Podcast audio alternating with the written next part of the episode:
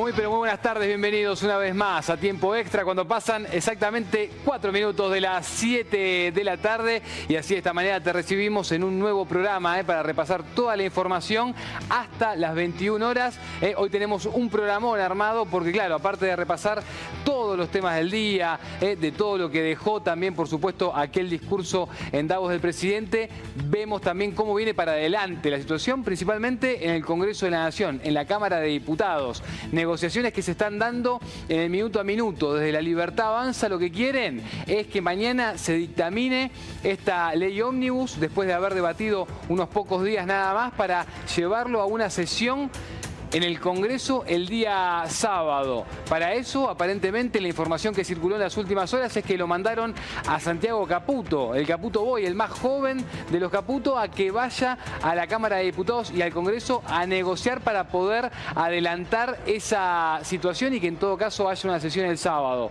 Hasta acá los números no le están dando, la libertad avanza y todo indica que si eso sigue de esta manera, mañana no hay dictamen de esta ley ómnibus y entonces recién el próximo próximo martes se va a tratar y la sesión sería como se venía adelantando ya hace muchos días, recién el próximo jueves 25 de enero, un día después del paro nacional, paro con movilización, pero que va a tener transporte para todos los que quieran movilizarse y llegar al centro porteño y a los diferentes lugares en todos los puntos de la Argentina donde se va a expresar los gremios y el pueblo en la calle contra este decreto de necesidad y urgencia y contra esta ley ómnibus también. Eso es parte de del contexto y del análisis de este día jueves. Y además de eso, también otro de los temas, ya vamos a ir a la calle también, queremos hablar con vos, ver qué te pasa, alcanza la plata, hay algún tipo de posibilidades de que haya aumentos salariales o no, y sabemos, cada vez la plata, el sueldo dura menos días, ¿no? Y eso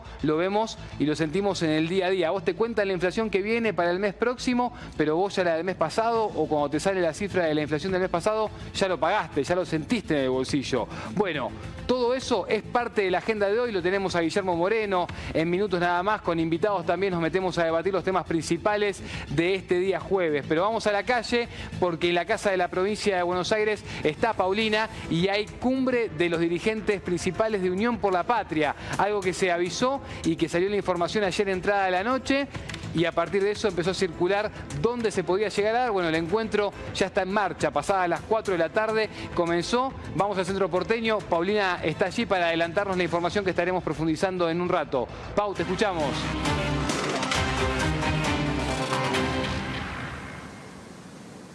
Muy buenas tardes, Nico. Chicos, ¿cómo están? Exactamente, estamos frente a la Casa de la Provincia, donde se está llevando a cabo una reunión entre gobernadores, legisladores, diputados, distintos intendentes, sindicalistas. Vamos a mostrarles aquí la entrada. Eh, principalmente los temas que se están discutiendo el día de hoy son la estrategia legislativa, eh, también repasan lo que es el impacto económico de las medidas eh, del nuevo presidente de las distintas provincias y cómo se va a actuar frente al paro del 24. ¿sí? Esos son los tres puntos esenciales y más importantes que se están charlando en esta reunión encabezada por Axel Kisilov.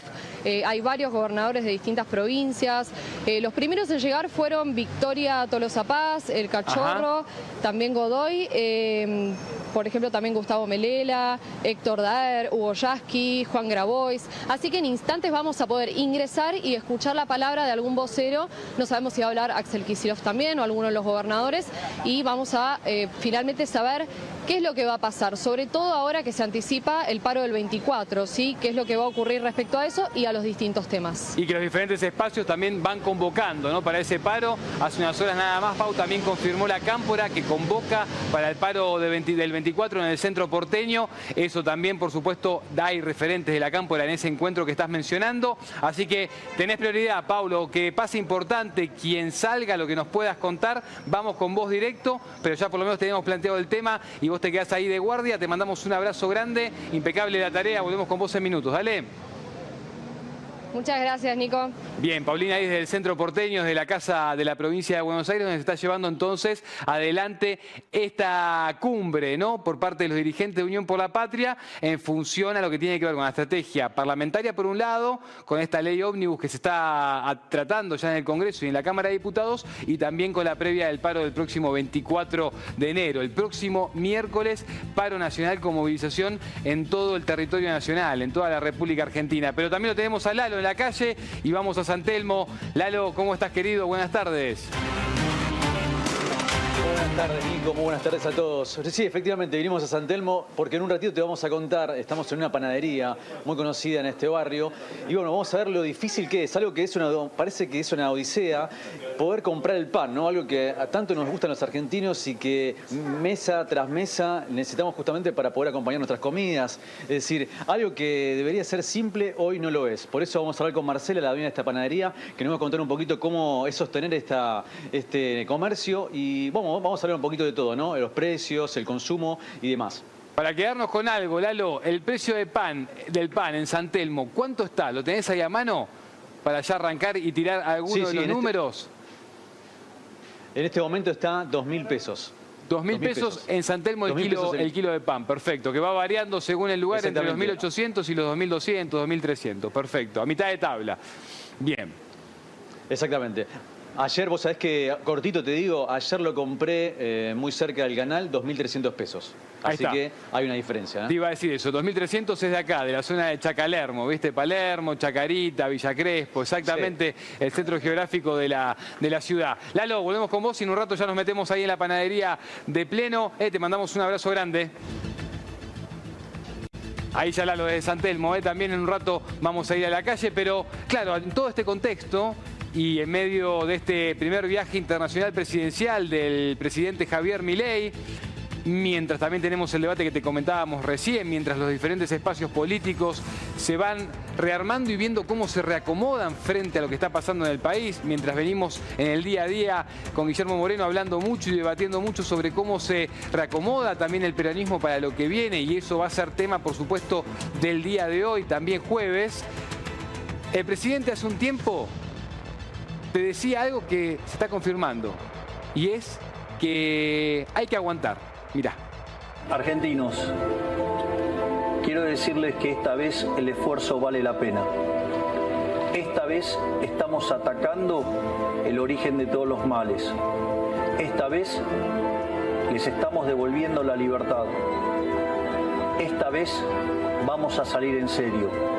Vamos a tener que soportar un trago amargo pero pasado ese periodo, Argentina se pondrá de pie y comenzará el camino para volver a ser una potencia. Sobre esta situación por la cual, digamos, parece que hay una, una foto dicotómica de lo que la gente siente y de los indicadores que está viendo el, gobierno, ¿no? Genera desempleo, ¿sí? Y además tenés, digamos, el empeoramiento de la distribución del ingreso. Todos esos elementos hicieron que la confianza del consumidor se caiga. Entonces, cuando vos comparás las dos situaciones, pareciera que tenés una macro mejor, pero todo lo que está abajo es mucho peor, por eso la gente se siente peor.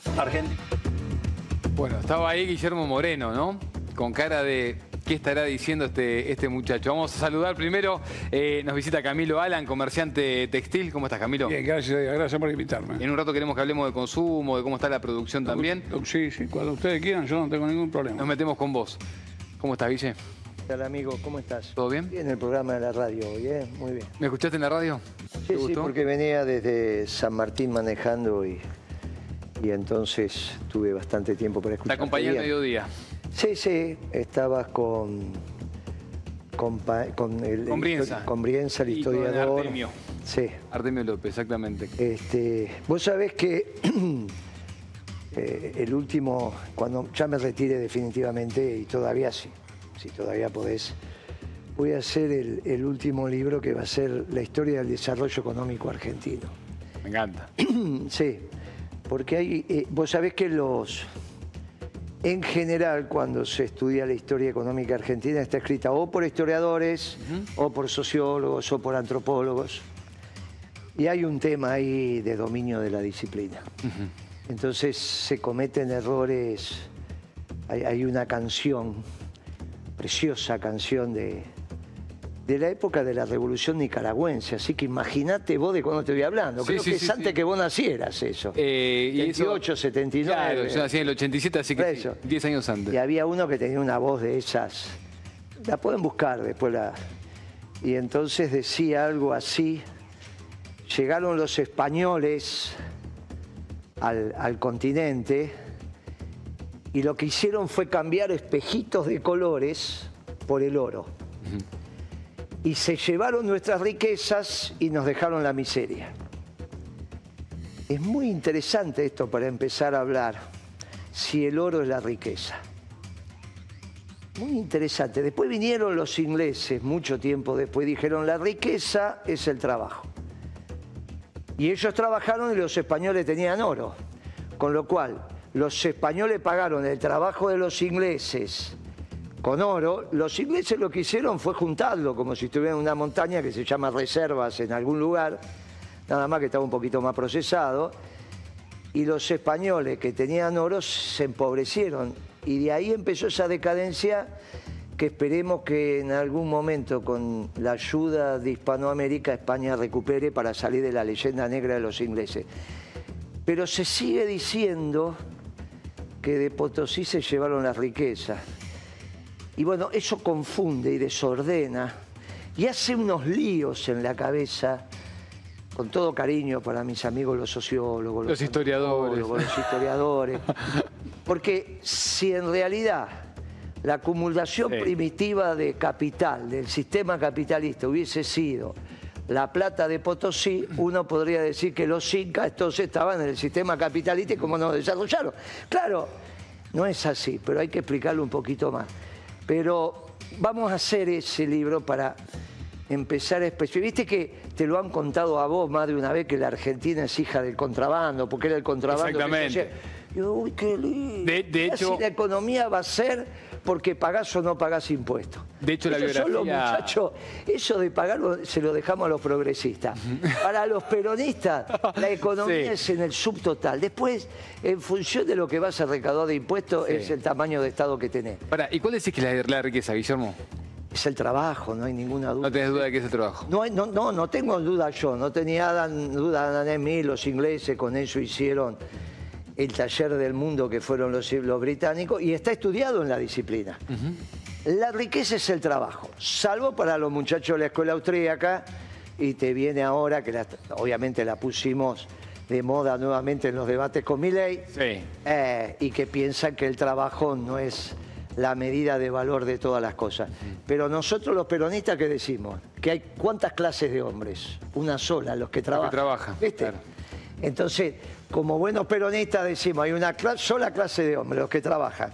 Por lo tanto, el trabajo es la medida de valor de las cosas. Obviamente que como somos una ciencia social, de- no todo completa, no todo completa, pero básicamente es el trabajo y por eso Perón también decía, gobernar bien es crear trabajo. En el sector privado, crear trabajo en una municipalidad, en una sí, provincia, sí, sí. Eso se lo dejamos a los progres. Viste, ellos vienen al gobierno enseguida. ¿Vos sabés lo que Arrancaste era? livianito, eh. ¿Vos sabés lo que era que. Kirchner... ¿Sabés Sí. cuánto tardé yo? ¿Cuánto? Que Kirchner me autorizara poner una secretaria privada, ¿eh? Yo tengo Mi entendido... secretaria privada cuando Sí. fui secretario de Comercio. ¿Durante cuántas semanas tuve que trabajar con mi agenda privada con las secretarias heredadas? ¿Cuánto calculaste? Hasta que al final dije, viejo, no puede ser, pase información acá, déjese de joder, déjeme poner una secretaria. Si no me acuerdo mal, eh, que alguna vez te lo escuché contar eso, fueron algo así como 3, 4 meses. Claro, sí, sí. Hasta que pude poner una, una secretaria. No, no, no, en mi gobierno, para entrar al Estado, eso decía Kirchner, en mi gobierno, para entrar al Estado, olvídese. Y aparte, de- de- de- a través de Vido, ¿eh? Para el secretario de Comunicaciones, déjese de joder. Si fuera una secretaría importante, vaya y pase. Eso me contestaba de vida. Si fuera una secretaría importante, dice, vaya y pase, secretario de Comunicaciones, déjate joder. Yo decía, ese sí que sabe vender, decía. ¿Sabe qué laburo de vendedor ese? No tenía un reparto de galletitas. Y ahí aprendió muchas de las cosas que, que sabía. Un día fuimos, que usted lo conocía, ¿te acordás del presidente de los almaceneros? Sí. Que murió, Salvador, murió. Entonces yo lo sentaba, hacía las reuniones, que en la cabecera, a la derecha de él, el que yo consideraba más importante. Entonces estaba Coto, esto, y todos los grandes, y el presidente de los almaceneros. Es el- o sea, a la derecha de Kirchner siempre se sentaba el que vos considerabas más, Más importante, para esa reunión. A la izquierda estaba Mirá. yo, a la de... Entonces estaba Coto, estaban los supermercados mayoristas, todo blue, blue, blue, blue, y los almaceneros, que venían siempre 6, 7, para que entre uno, porque los dejaban afuera, pero lo acompañaban para entrar a la red. Yo hacía entrar a todos. Y entonces entraba este, Salvador y lo siento a la derecha. Salvador, ¿viste? El presidente de los Salvador. Coto en la otra punta. Y así, todos para allá, ¿no? El más importante era hecho.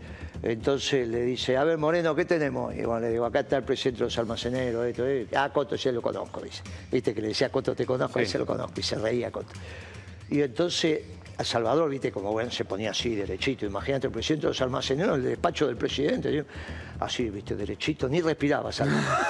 Entonces Kirchner le pone la mano acá, acá, ¿no? Así, acá, lo agarra, Sí. le, dice, le toca la manito así. Sí. Le dice, Salvador, ¿no? Me dijo que te llamas, sí. Qué lindo nombre. Decime una cosa, Salvador. ¿Todavía se venden las galletitas Lincoln? Lo descolocó. ¿Cómo le dice la galletita Lincoln? ¿Usted la conoce? ¿Cómo no la conoce, viejo? Si yo la repartía. El reparto en Río Gallego lo hacíamos con mi tío. Usted tenía un reparto. Yo tenía un reparto, te voy a contar. Blum, blum, bajábamos tantas latas y esto. Moreno, ¿a qué vinimos? Nada, presentación de acuerdo de precio, pero ya está todo hablado. Sí, está todo hablado, no, está todo hablado. Bum, bum, todo afuera, acuerdo de precio, terminó todo. Extraordinario. Si no tenés calle, ¿Viste esto que no saben nada? Dicen que saben economía y no saben la diferencia entre un remito y una factura. Sí. ¿Cómo querés que hagan ¿Lo economía? extrañás a, a- ¿lo extrañás a Néstor? A- a- Ahora ya lo saludo a Agustín Leche, que también se nos suma a la mesa, pero... Extrañar, es obvio que se murió. Cuando se murió, se murió. No solo el presidente, que ya no era en ejercicio, pero era- el cargo no se pierde. Se murió el, el je- el último jefe político que tuvo el peronismo. El último. Se lo ganó en combate, ¿eh? porque se ganó la conducción de veteranos como nosotros, que para ser jefe político tenías que pelear de verdad. Y allá Santa Cruz se peleó más o menos. Más o menos, porque se peleó hasta Bahía Blanca. A partir de Bahía Blanca había como una, ¿viste como esas películas de los espías? Que hay alguna isla donde se ponen todos de acuerdo y nadie se pelea. Bueno, Bahía Blanca para abajo, hasta Comodoro.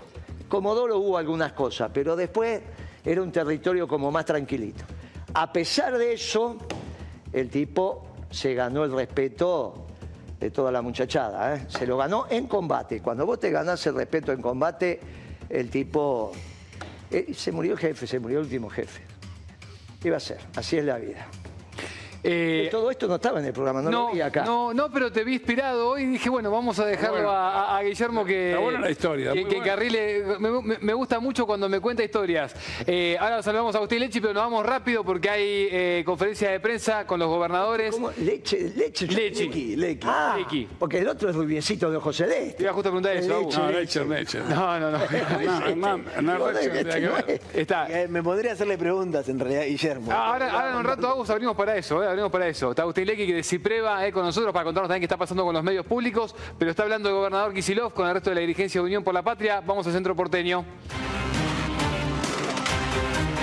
Existió en realidad en una convocatoria de varios sectores, estuvimos presentes algunos gobernadores aquí mismo y otros por, por Zoom. Eh, también estuvieron de las tres centrales de trabajadores, estuvieron también de movimientos sociales y vinieron también algunos legisladores de Unión por la Patria. Eh, bueno, básicamente la reunión consistió en repasar la situación nacional, la situación económica, un poco estuvimos hablando de lo que ha producido en este tiempo la batería de medidas económicas y decisiones que ha tomado el gobierno de la devaluación los aumentos de alimentos, combustibles, medicamentos, eh, también prepagas, eh, bueno, y sabiendo que se vienen todavía los tarifazos y las cuestiones de transporte, energía, etcétera, relevar un poco la situación, mucha preocupación. Eh, yo vengo de la costa atlántica y bueno, lo mismo se reproduce en todos los lugares, una restricción y una caída muy fuerte del consumo. Particularmente lo digo porque en la costa atlántica los establecimientos de alto, de alto poder adquisitivo no han tenido problemas, pero una, dos y tres estrellas con una caída muy grande, menores estadías, menor consumo, pero bueno, lo que preocupa es los jubilados, preocupa los trabajadores, preocupa a aquellos que se están quedando sin trabajo, así que hicimos un relevamiento de la situación, de la situación social y económica de la Argentina, estuvimos viendo de qué manera, porque también hubo presencia de intendentes de la provincia de Buenos Aires, de qué manera y en la medida de, lo, de las posibilidades se puede articular algún tipo de solidaridad y respuesta a esta situación, aunque depende fundamentalmente del gobierno nacional y de estas políticas económicas que fueron muy duras y no tuvieron ningún tipo de compensación para los que más sufren. Eh, luego, en el encuentro decidimos, no, no te puedo responder las cuestiones legislativas, son propias de los legisladores, por supuesto que nos vinieron a contar porque todos estamos pendientes de esto, tanto el presidente del bloque en la Cámara de Diputados como el presidente del bloque en la Cámara de Senadores, a contarnos un poco las alternativas y la, situación, pero es algo que compete a las cámaras. Gobernador, a todos, ¿qué tal? Nicolás Munafue, S5N.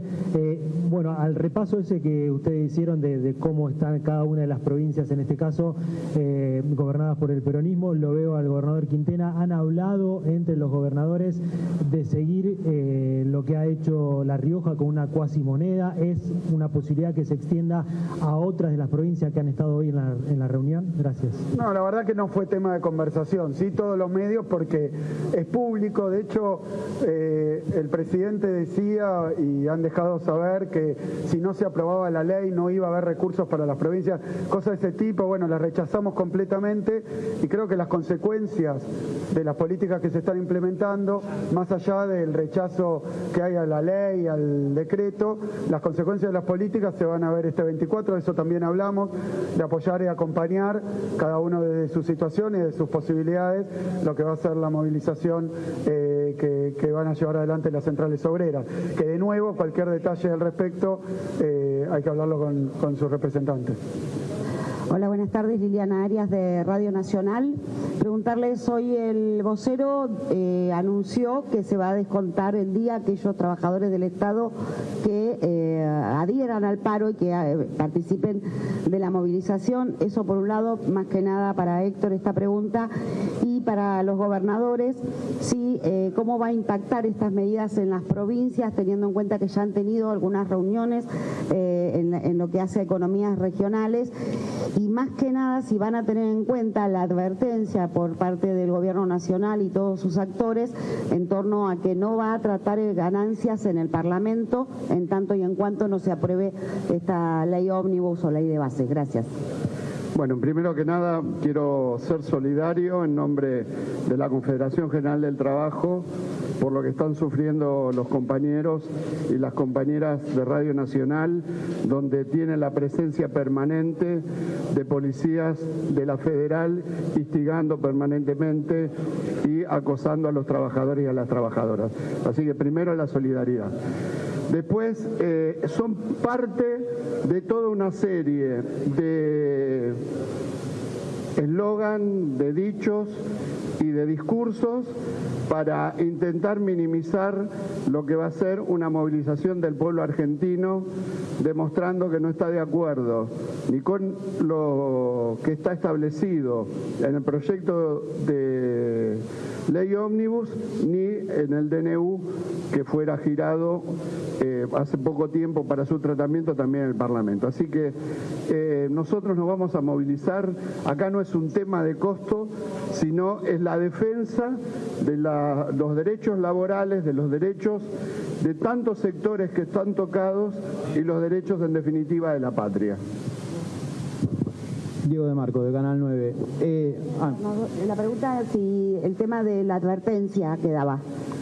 Mira, yo creo que lo notorio, recién estábamos hablando, incluso vimos informes de la situación en las provincias y de los municipios, donde la demanda de asistencia y acompañamiento de, aquellos que están empezando a tener dificultades graves por los costos de alimentos, por los costos de medicamentos, y bueno, eh, si eso viene acompañado de ahorcar y ajustar presupuestos provinciales, que hay una idea de que es para los gobernadores, pero no, la verdad que afecta a educación, salud, alimentación, derechos de toda la población, así que creemos y hemos llegado a esa, también mirada común. Es la primera vez que hay un plan de ajuste de esas características que tiene absoluta insensibilidad de lo que están pasando los sectores populares, los trabajadores, los sectores medios, absoluta insensibilidad, ninguna compensación de ningún tipo, sino todo lo contrario, señalamiento y al mismo tiempo quienes tienen la responsabilidad de atender las consecuencias de estas decisiones, municipios, provincias, y bueno, se pretende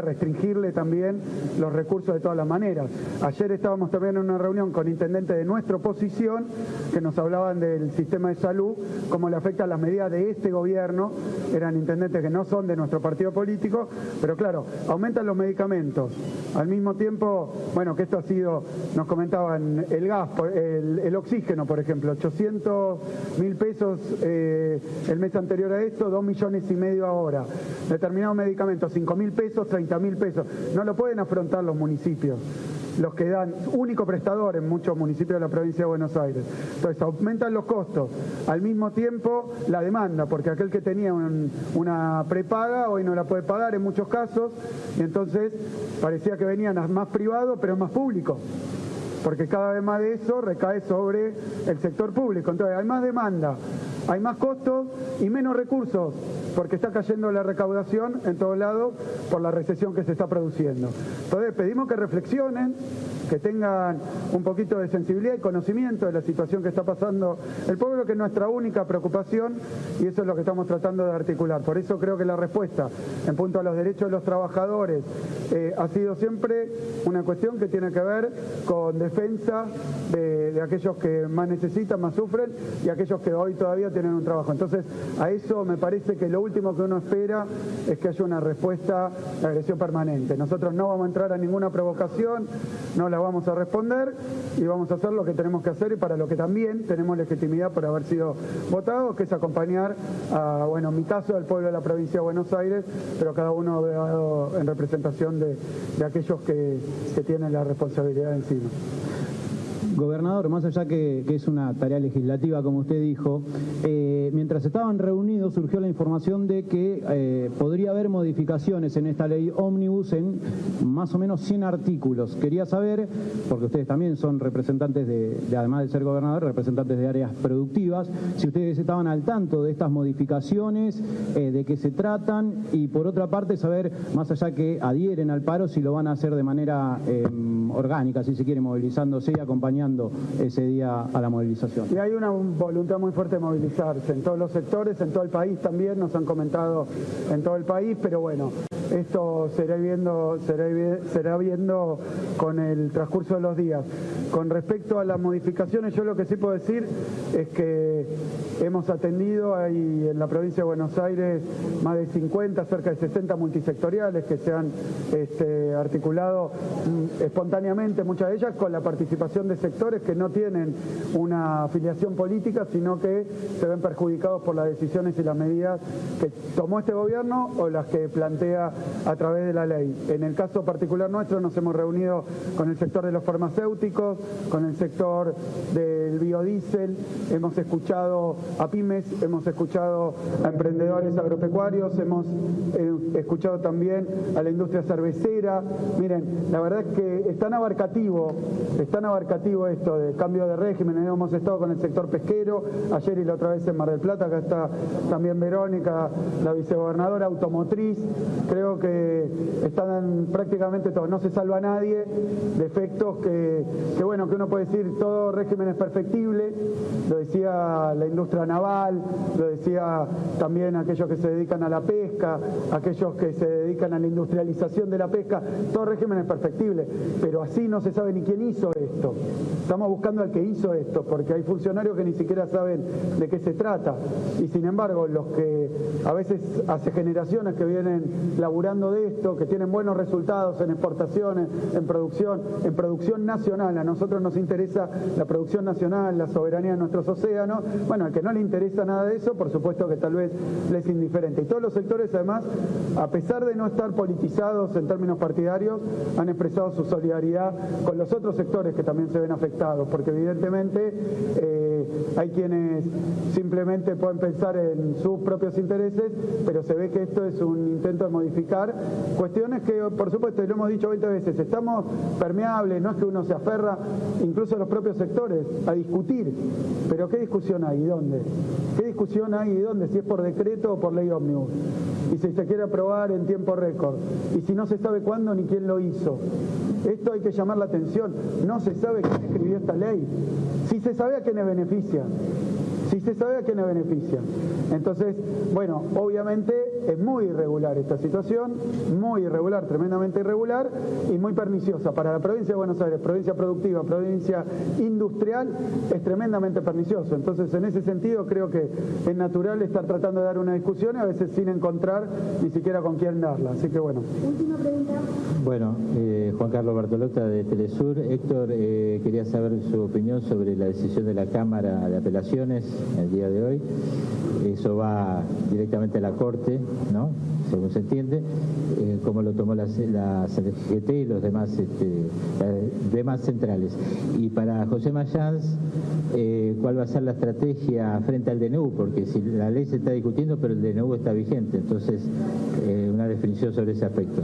Sí, la decisión de la Cámara hoy es elevar ante un pedido del gobierno de apelar a la Corte, elevar la decisión, el fallo que suspende la vigencia del artículo cuarto, que es todo el capítulo laboral del DNU, elevarlo a la Corte, pero con una salvedad eh, importantísima, es que mientras se trate el tema de fondo, eh, mientras lo resuelva la Corte, va a seguir eh, suspendida la, la, vigencia de todo el capítulo laboral, con cual para los trabajadores y las trabajadoras es una gran noticia. ¿no? De que sigue suspendida, sigue suspendido el capítulo laboral, ¿no? De reforma laboral a partir de ese, ese amparo entonces que se toma con la presentación de la CGT y esto ya llegó hoy, a la mañana fue información eso a la Corte Suprema de Justicia. Pero Agus, nos queda pendiente arrancar con vos también y preguntarte, bueno, primero por la, convocatoria que para el próximo 24 de enero, paro nacional, cómo están convocando desde el CIPREO y cómo estás viendo también esa convocatoria, ¿no? Bueno, nosotros estuvimos en el confederal de la CGT que, definió el paro, nos pareció absolutamente oportuno. Eh, coincidimos en la estrategia tanto de la CGT, de conjunto con las CTAs, eh, esta cuestión de movilizar a tribunales para acompañar la presentación del amparo, que recién Dader comentaba eh, que por suerte salió la cautelar. Ahora movilizar al Congreso de la Nación, que va a ser una movilización mucho más masiva de cientos de miles de compañeros y compañeras, para apoyar a los legisladores que, defiendan la patria, la soberanía, la democracia, votando en contra de la, de la ley ómnibus y del DNU también. Y, bueno, la gremial, eh, que es el paro en este caso y que va a continuar con otras, con otras medidas de fuerza, para nosotros nos parece muy importante. Así que desde ese lugar estamos convocando, vamos a concentrar en el sindicato de las 10 de la mañana y vamos a estar en el Congreso de la Nación.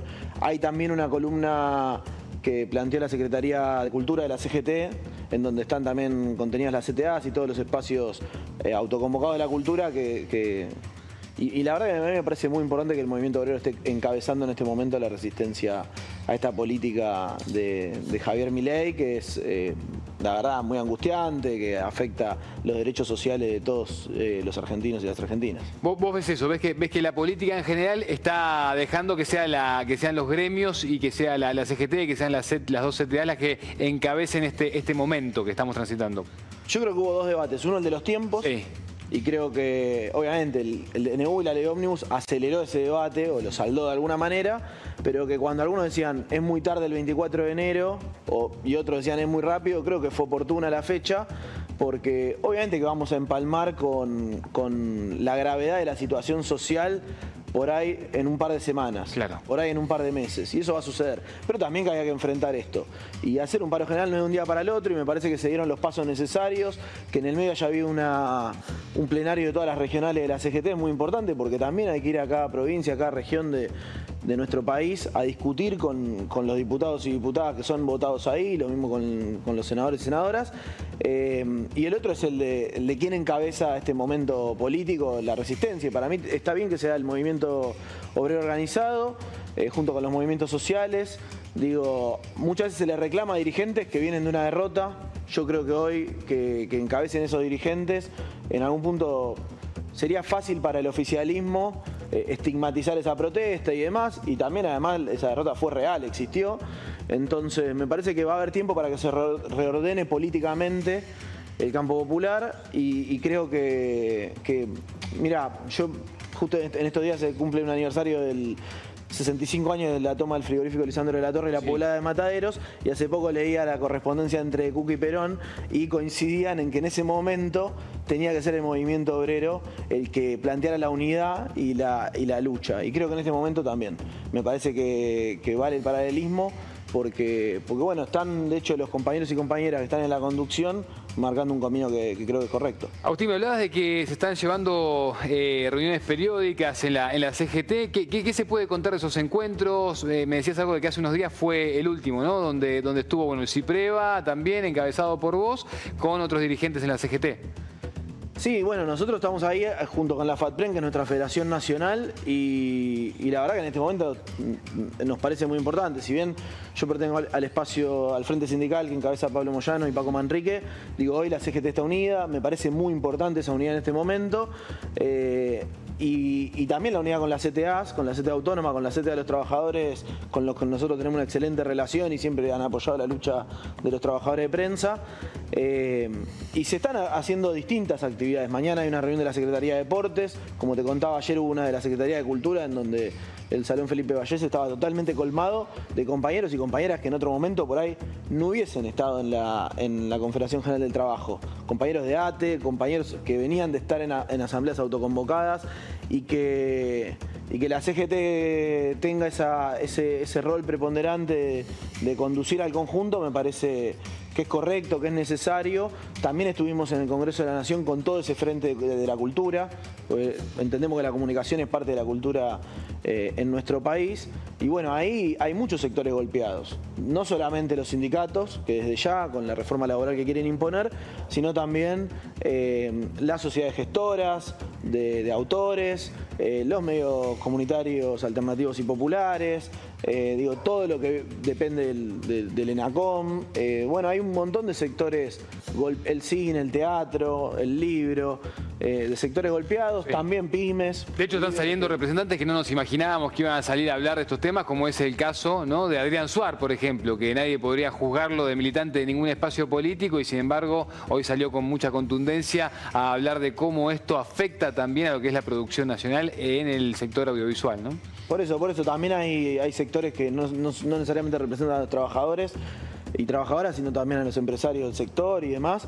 En el caso nuestro de la comunicación, digo, la desregulación de papel prensa va a hacer que ningún medio que no sea Clarín y La Nación puedan imprimir en papel. Claro. Uno puede decir, bueno, es una, es una. En los medios de comunicación el papel no cumple el rol que cumplía hace 10, 20, 30 años. Es cierto, pero un medio de comunicación que tiene el papel se instala de otra manera eh, después en lo digital. Eso sigue siendo así y te lo puedo describir con, con números. Eh, entonces, ¿cómo, va- ¿cómo van a ser medios que, que son pequeños en relación, y hablo de medios como no solamente Página 12 o Tiempo Argentino, que es un medio nuestro en el sentido de que nació al calor del nacimiento del sindicato, sino también medios como Diario Popular, Crónica, Perfil. Digo, bueno, se les va a hacer muy difícil y este es un ejemplo que se da en todas las actividades, en todas las áreas. Agustín, en un rato volvemos. Quiero que también hablemos de los medios públicos. Hubo eh, situaciones de amedrentamiento y de hecho el otro día repasábamos acá en tiempo extra el comunicado del CIPREVA con el FATPREN también porque vimos directamente eh, camiones y, autos de la Policía Federal en la puerta de la televisión pública, de TELAM, de Radio Nacional. Así que en un rato quiero que volvamos también con esa situación, algo que a vos no te sorprende después de haber visto también lo que fue la gestión de Patricia Burrich entre 2015 y 2019, ¿no? Eh, pero Camilo, eh, vamos al sector de la, y al área de la producción y del consumo también. ¿Cómo, cómo está el negocio? Muy interesante lo que dijo acá eh, Guillermo Moreno, que el tema del trabajo es muy importante porque te voy a contar mi historia. Yo en la época de Macri me fundo, porque estaba la apertura total, me concurso, con el gobierno de Alberto, que acá no, el compañero nunca comulgó con, con Alberto, pero yo me he comprado maquinarias y con el trabajo he pagado las maquinarias, produciendo, dándole trabajo a la gente. Con el trabajo he pagado la maquinaria. Yo creo que es muy importante el trabajo, como dice Guillermo, para poder salir del país adelante. Lo que está haciendo este muchacho ahora, este presidente, estamos volviendo de vuelta para atrás y nos está perjudicando totalmente porque la venta está totalmente parada ya está viendo despidos en las pequeñas industrias y en otras industrias un poquito medianas. Ya está viendo despidos. Y es muy preocupante porque la venta a nosotros nos bajó un montón. Yo en la fábrica mía estoy con muy poco trabajo y decir que yo vendo barato, yo gano un poquito, porque lo importante de esto es ganar algo, no querer ganar mucho. Y seguir produciendo y seguir vendiendo para poder subsistir. Yo te sinceramente, estoy muy preocupado por el problema social que va a haber. Estoy asustado porque veo que la gente va a estar en la calle pidiendo, peleándose muy mal anímicamente. Lo veo en la calle. Tengo un caso muy encargada con el tema de los alquileres. La chica no puede pagar el alquiler. Claro. Y no es que yo le pago mal, le pago lo que puede pagar mi local, lo que puede pagar mi empresa, la ayudo, pero no llega y, ni y así todo no llega. No llega para que vaya a comprarse una bombacha. Va a poder pagar el alquiler para comer algo no va a poder comprarse una bombacha. Entonces eso es un peligro tremendo. Es tremendo lo que está pasando. Sinceramente, lo que ha hecho este muchacho y yo, como jubilado que trabajo, voy a hacer un recurso de amparo con el tema de la, prepaga. Porque yo me vi una prepaga, dicen 400 mil pesos que yo no lo voy a, no lo voy a pagar yo voy a hacer recurso de amparo porque me voy a tener que defender. Porque si no, ¿qué voy a hacer? Yo no voy a ir al hospital con 80 años que tengo para ver si dentro de 6 meses, 8 meses me da un turno. Es una locura. Yo hace más de 40 años que estoy pagando la prepaga, que prácticamente ni la uso porque gracias a Dios la Virgen toco madre estoy bien. Pero es una locura que lo que ha hecho este muchacho. Una locura, pero tremendo de golpe. Porque hay cosas que verdaderamente que había que cambiarlas, yo no digo que no.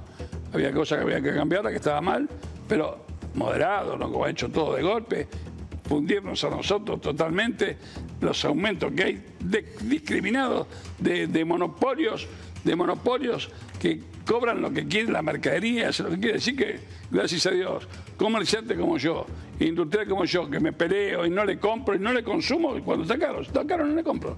Yo tengo que comprar barato para poder seguir vendiendo barato y seguir produciendo más para poder vender más barato. Esa es la única forma que hay. ¿eh? ¿Cuánto, qué, porcentaje, Camilo? Dijiste que bajaban las ventas. ¿En qué porcentaje lo tenés más o menos medido 50% eso? bajo. La, mitad. Sí, sí, Yo estoy vendiendo lo mismo que vendía el año pasado.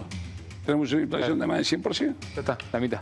Entonces, es, grave, pero para, subieron los gastos.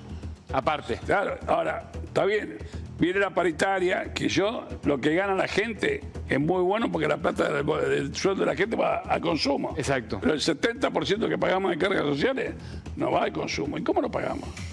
¿Cómo lo paga un comercio? Yo tengo la misma paritaria que Coto. Yo no puedo pagar la misma paritaria que Coto.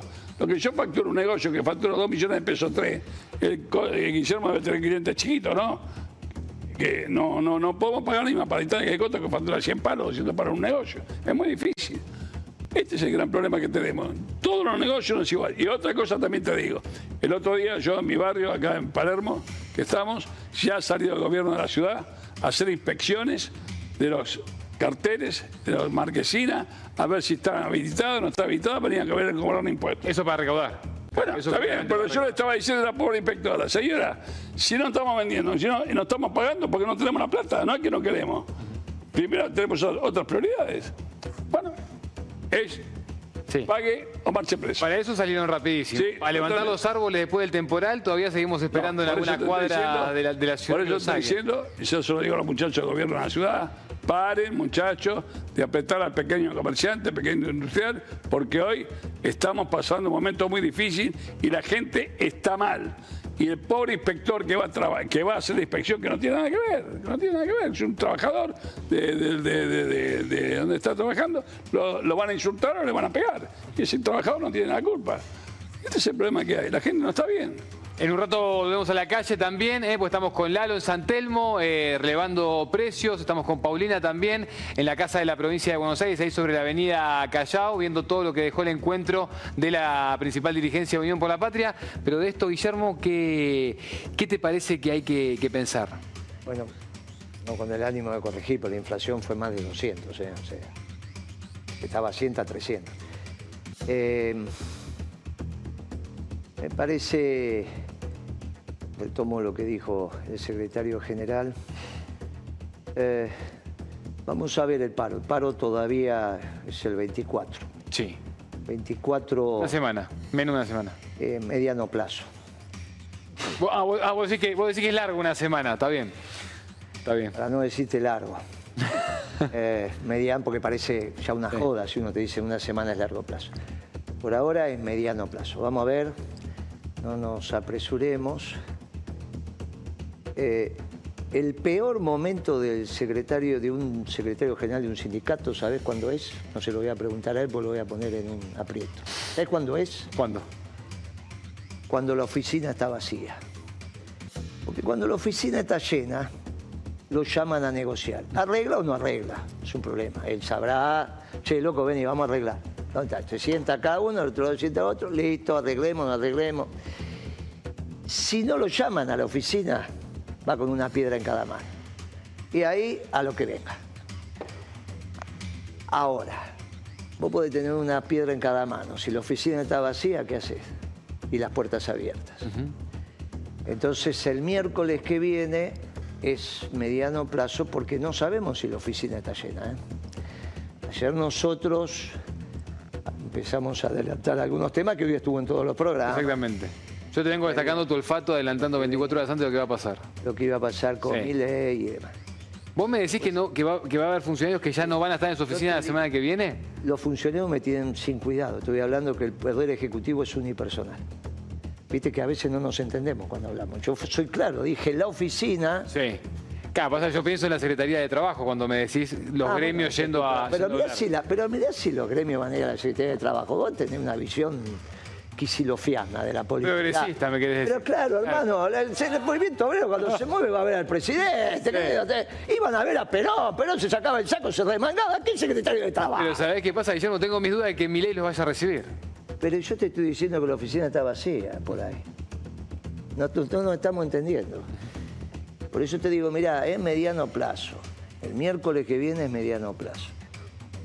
Hoy estaba en Radio Rivadavia, eh, no, en Radio 10. La verdad que salí muy temprano de casa, viste, ya no te da, no, no te da trabajar en el sector privado, ganártela y a su vez estamos un poco desordenados. Entonces me empiezan a mostrar los Twitter de, de este muchacho. Mandó 300, 400 Twitter. Sí. Ah, o sea, él recontestaba. Tenemos lo de los Max, ponéselo a Guillermo, así lo, así lo mostramos, lo de Pero los ese Max. lo vi hoy, es una cosa Sí. increíble. Es- Es el que están teniendo sexo. Exactamente, con la pantalla con Javier Es una Milei. cosa- Eso lo mostraron ahí al mediodía. Estamos en el horario. Cada uno se erotiza con lo que puede, ¿no? También, Guillermo. estamos en el digo, horario de protección al menor. Hay gente que evidentemente se erotiza viendo a Javier Milei hablando en vos- Davos, claro. Yo te digo del que está mandando, obviamente es un muchacho que hay mucho de negocio de aire ahí. Igual no lo voy a dar esto si se ocupa Estados Unidos, no me tengo que ocupar yo. Sí te digo que escuché a un médico que me merece respeto, que yo lo conocí en, en Italia, porque era representante. Viste que los, los italianos tienen eso de los representantes del exterior, ¿sabías Sí. qué es? Bueno, entonces había un argentino que es médico, que se llama Sin, pelo blanco, Sí, sí. este, que está en algunos programas, ya volvió, era senador allá, yo lo conocí ahí, lo trataba, la verdad que me cayó muy bien. Pero hoy lo estaba escuchando, creo que con Longobardi, o ayer decía- hablaba de este muchacho de, de Twitter, que ahora se llama X. Sí. Decía, mire que ese no es ejemplo de nada, ¿eh? porque ese vive a pastilla, está empastillado todo el día. Lo dijo él por radio. Mire que los pibes lo están imitando y tenemos un problema con la sanfeta. ¿No, está, ¿No ve cómo está todo el tiempo? Guarda con ese muchacho, no lo pongan como ejemplo. Este, bueno, no están poniendo ahí el Twitter, pero es, ojo con ese Elon, que es el de Tesla, el de X. Exacto. el- Sí, sí, sí. Cuidado porque está todo el tiempo dándole las pastillas.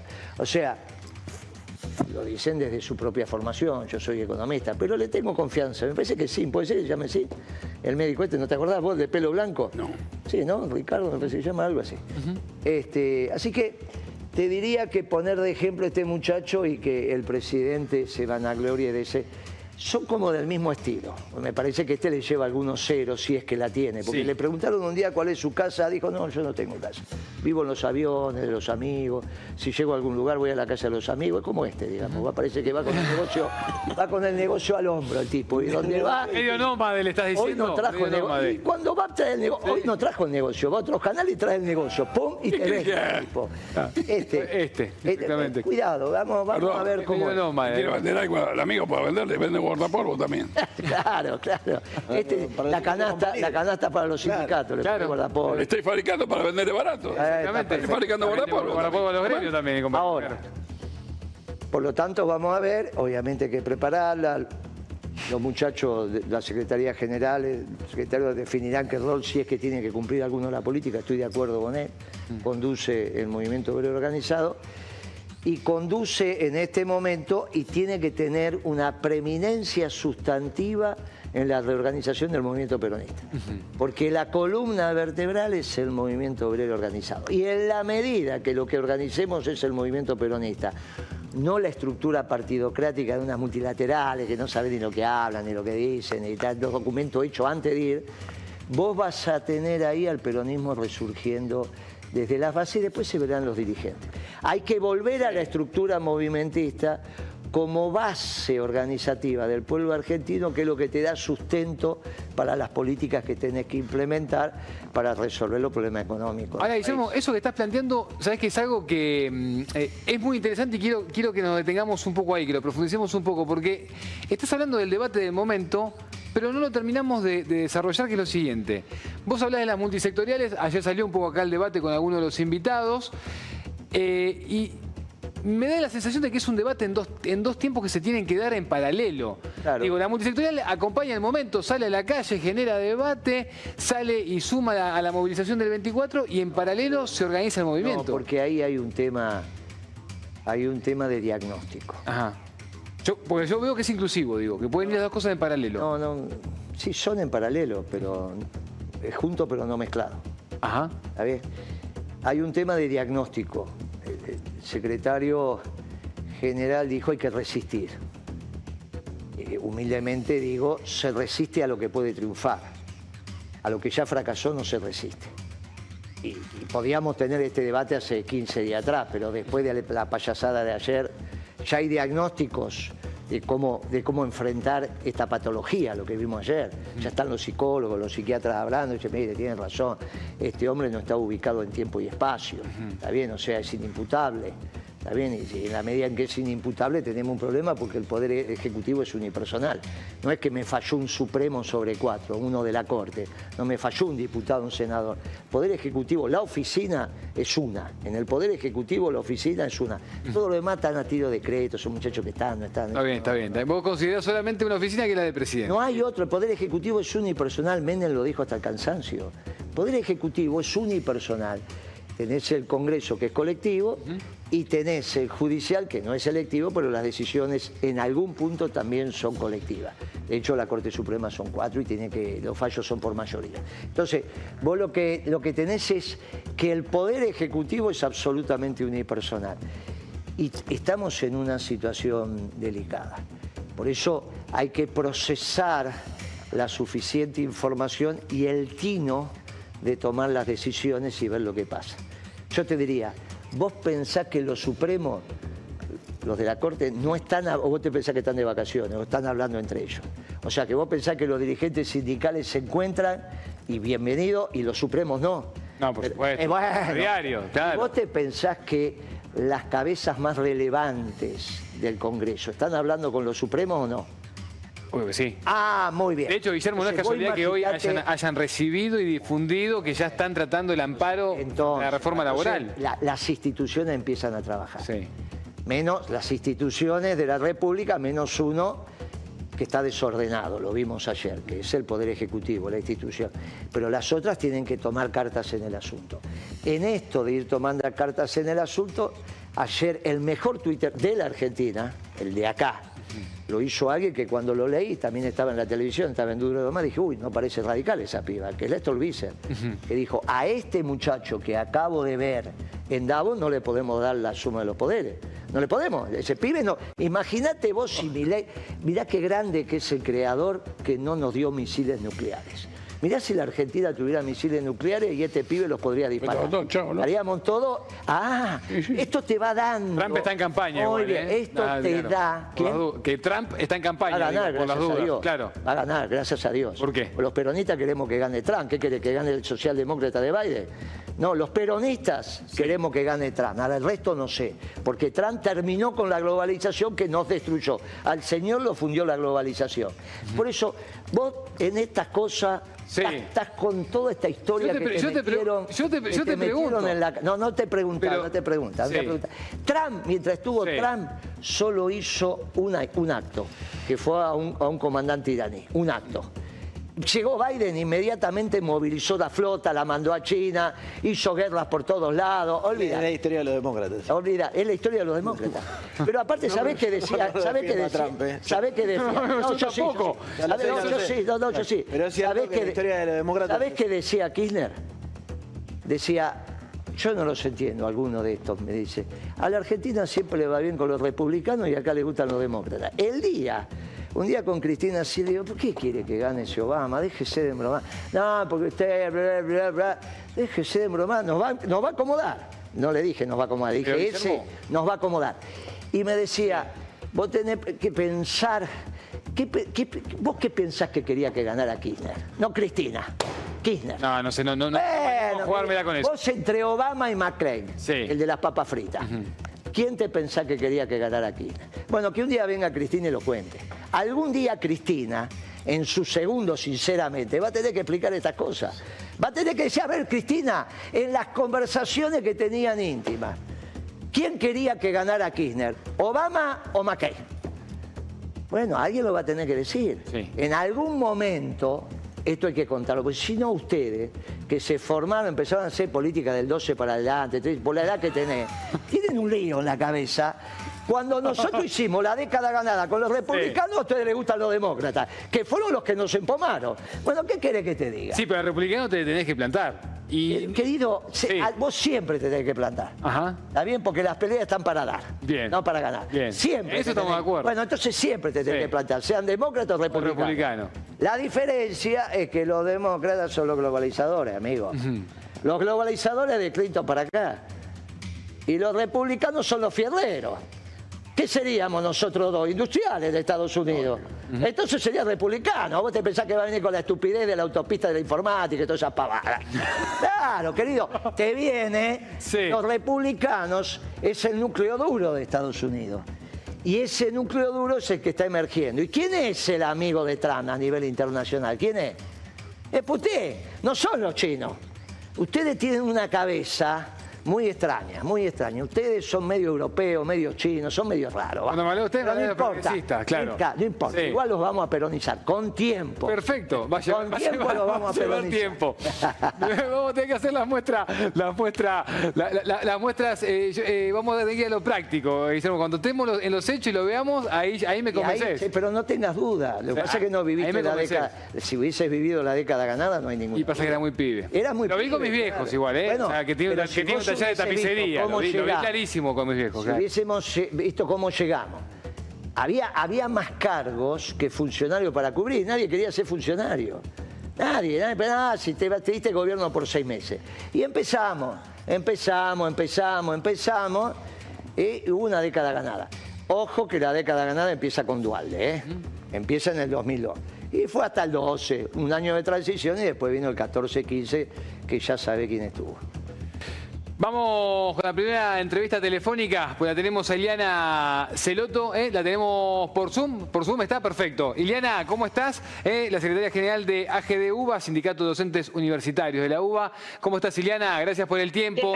Te sumamos ¿eh? también al debate. Este, para esto que propone Guillermo, el día que vengas acá a piso. Así, así... Sí, perdón, hoy, hoy fue imposible. Tranquila, pero tranquila. Para cuando ustedes me vuelvan a convocar, voy a piso. Pero contame la situación de los docentes y, también sabemos que hay preocupación en la UBA. Contame cómo está esa situación y ese análisis, Siciliana. Mira, la preocupación es de todas las universidades nacionales porque por decisión administrativa de los ministros Pose y Caputo se va a incrementar solamente un 40% el presupuesto del año 2023, que ya era ajustado.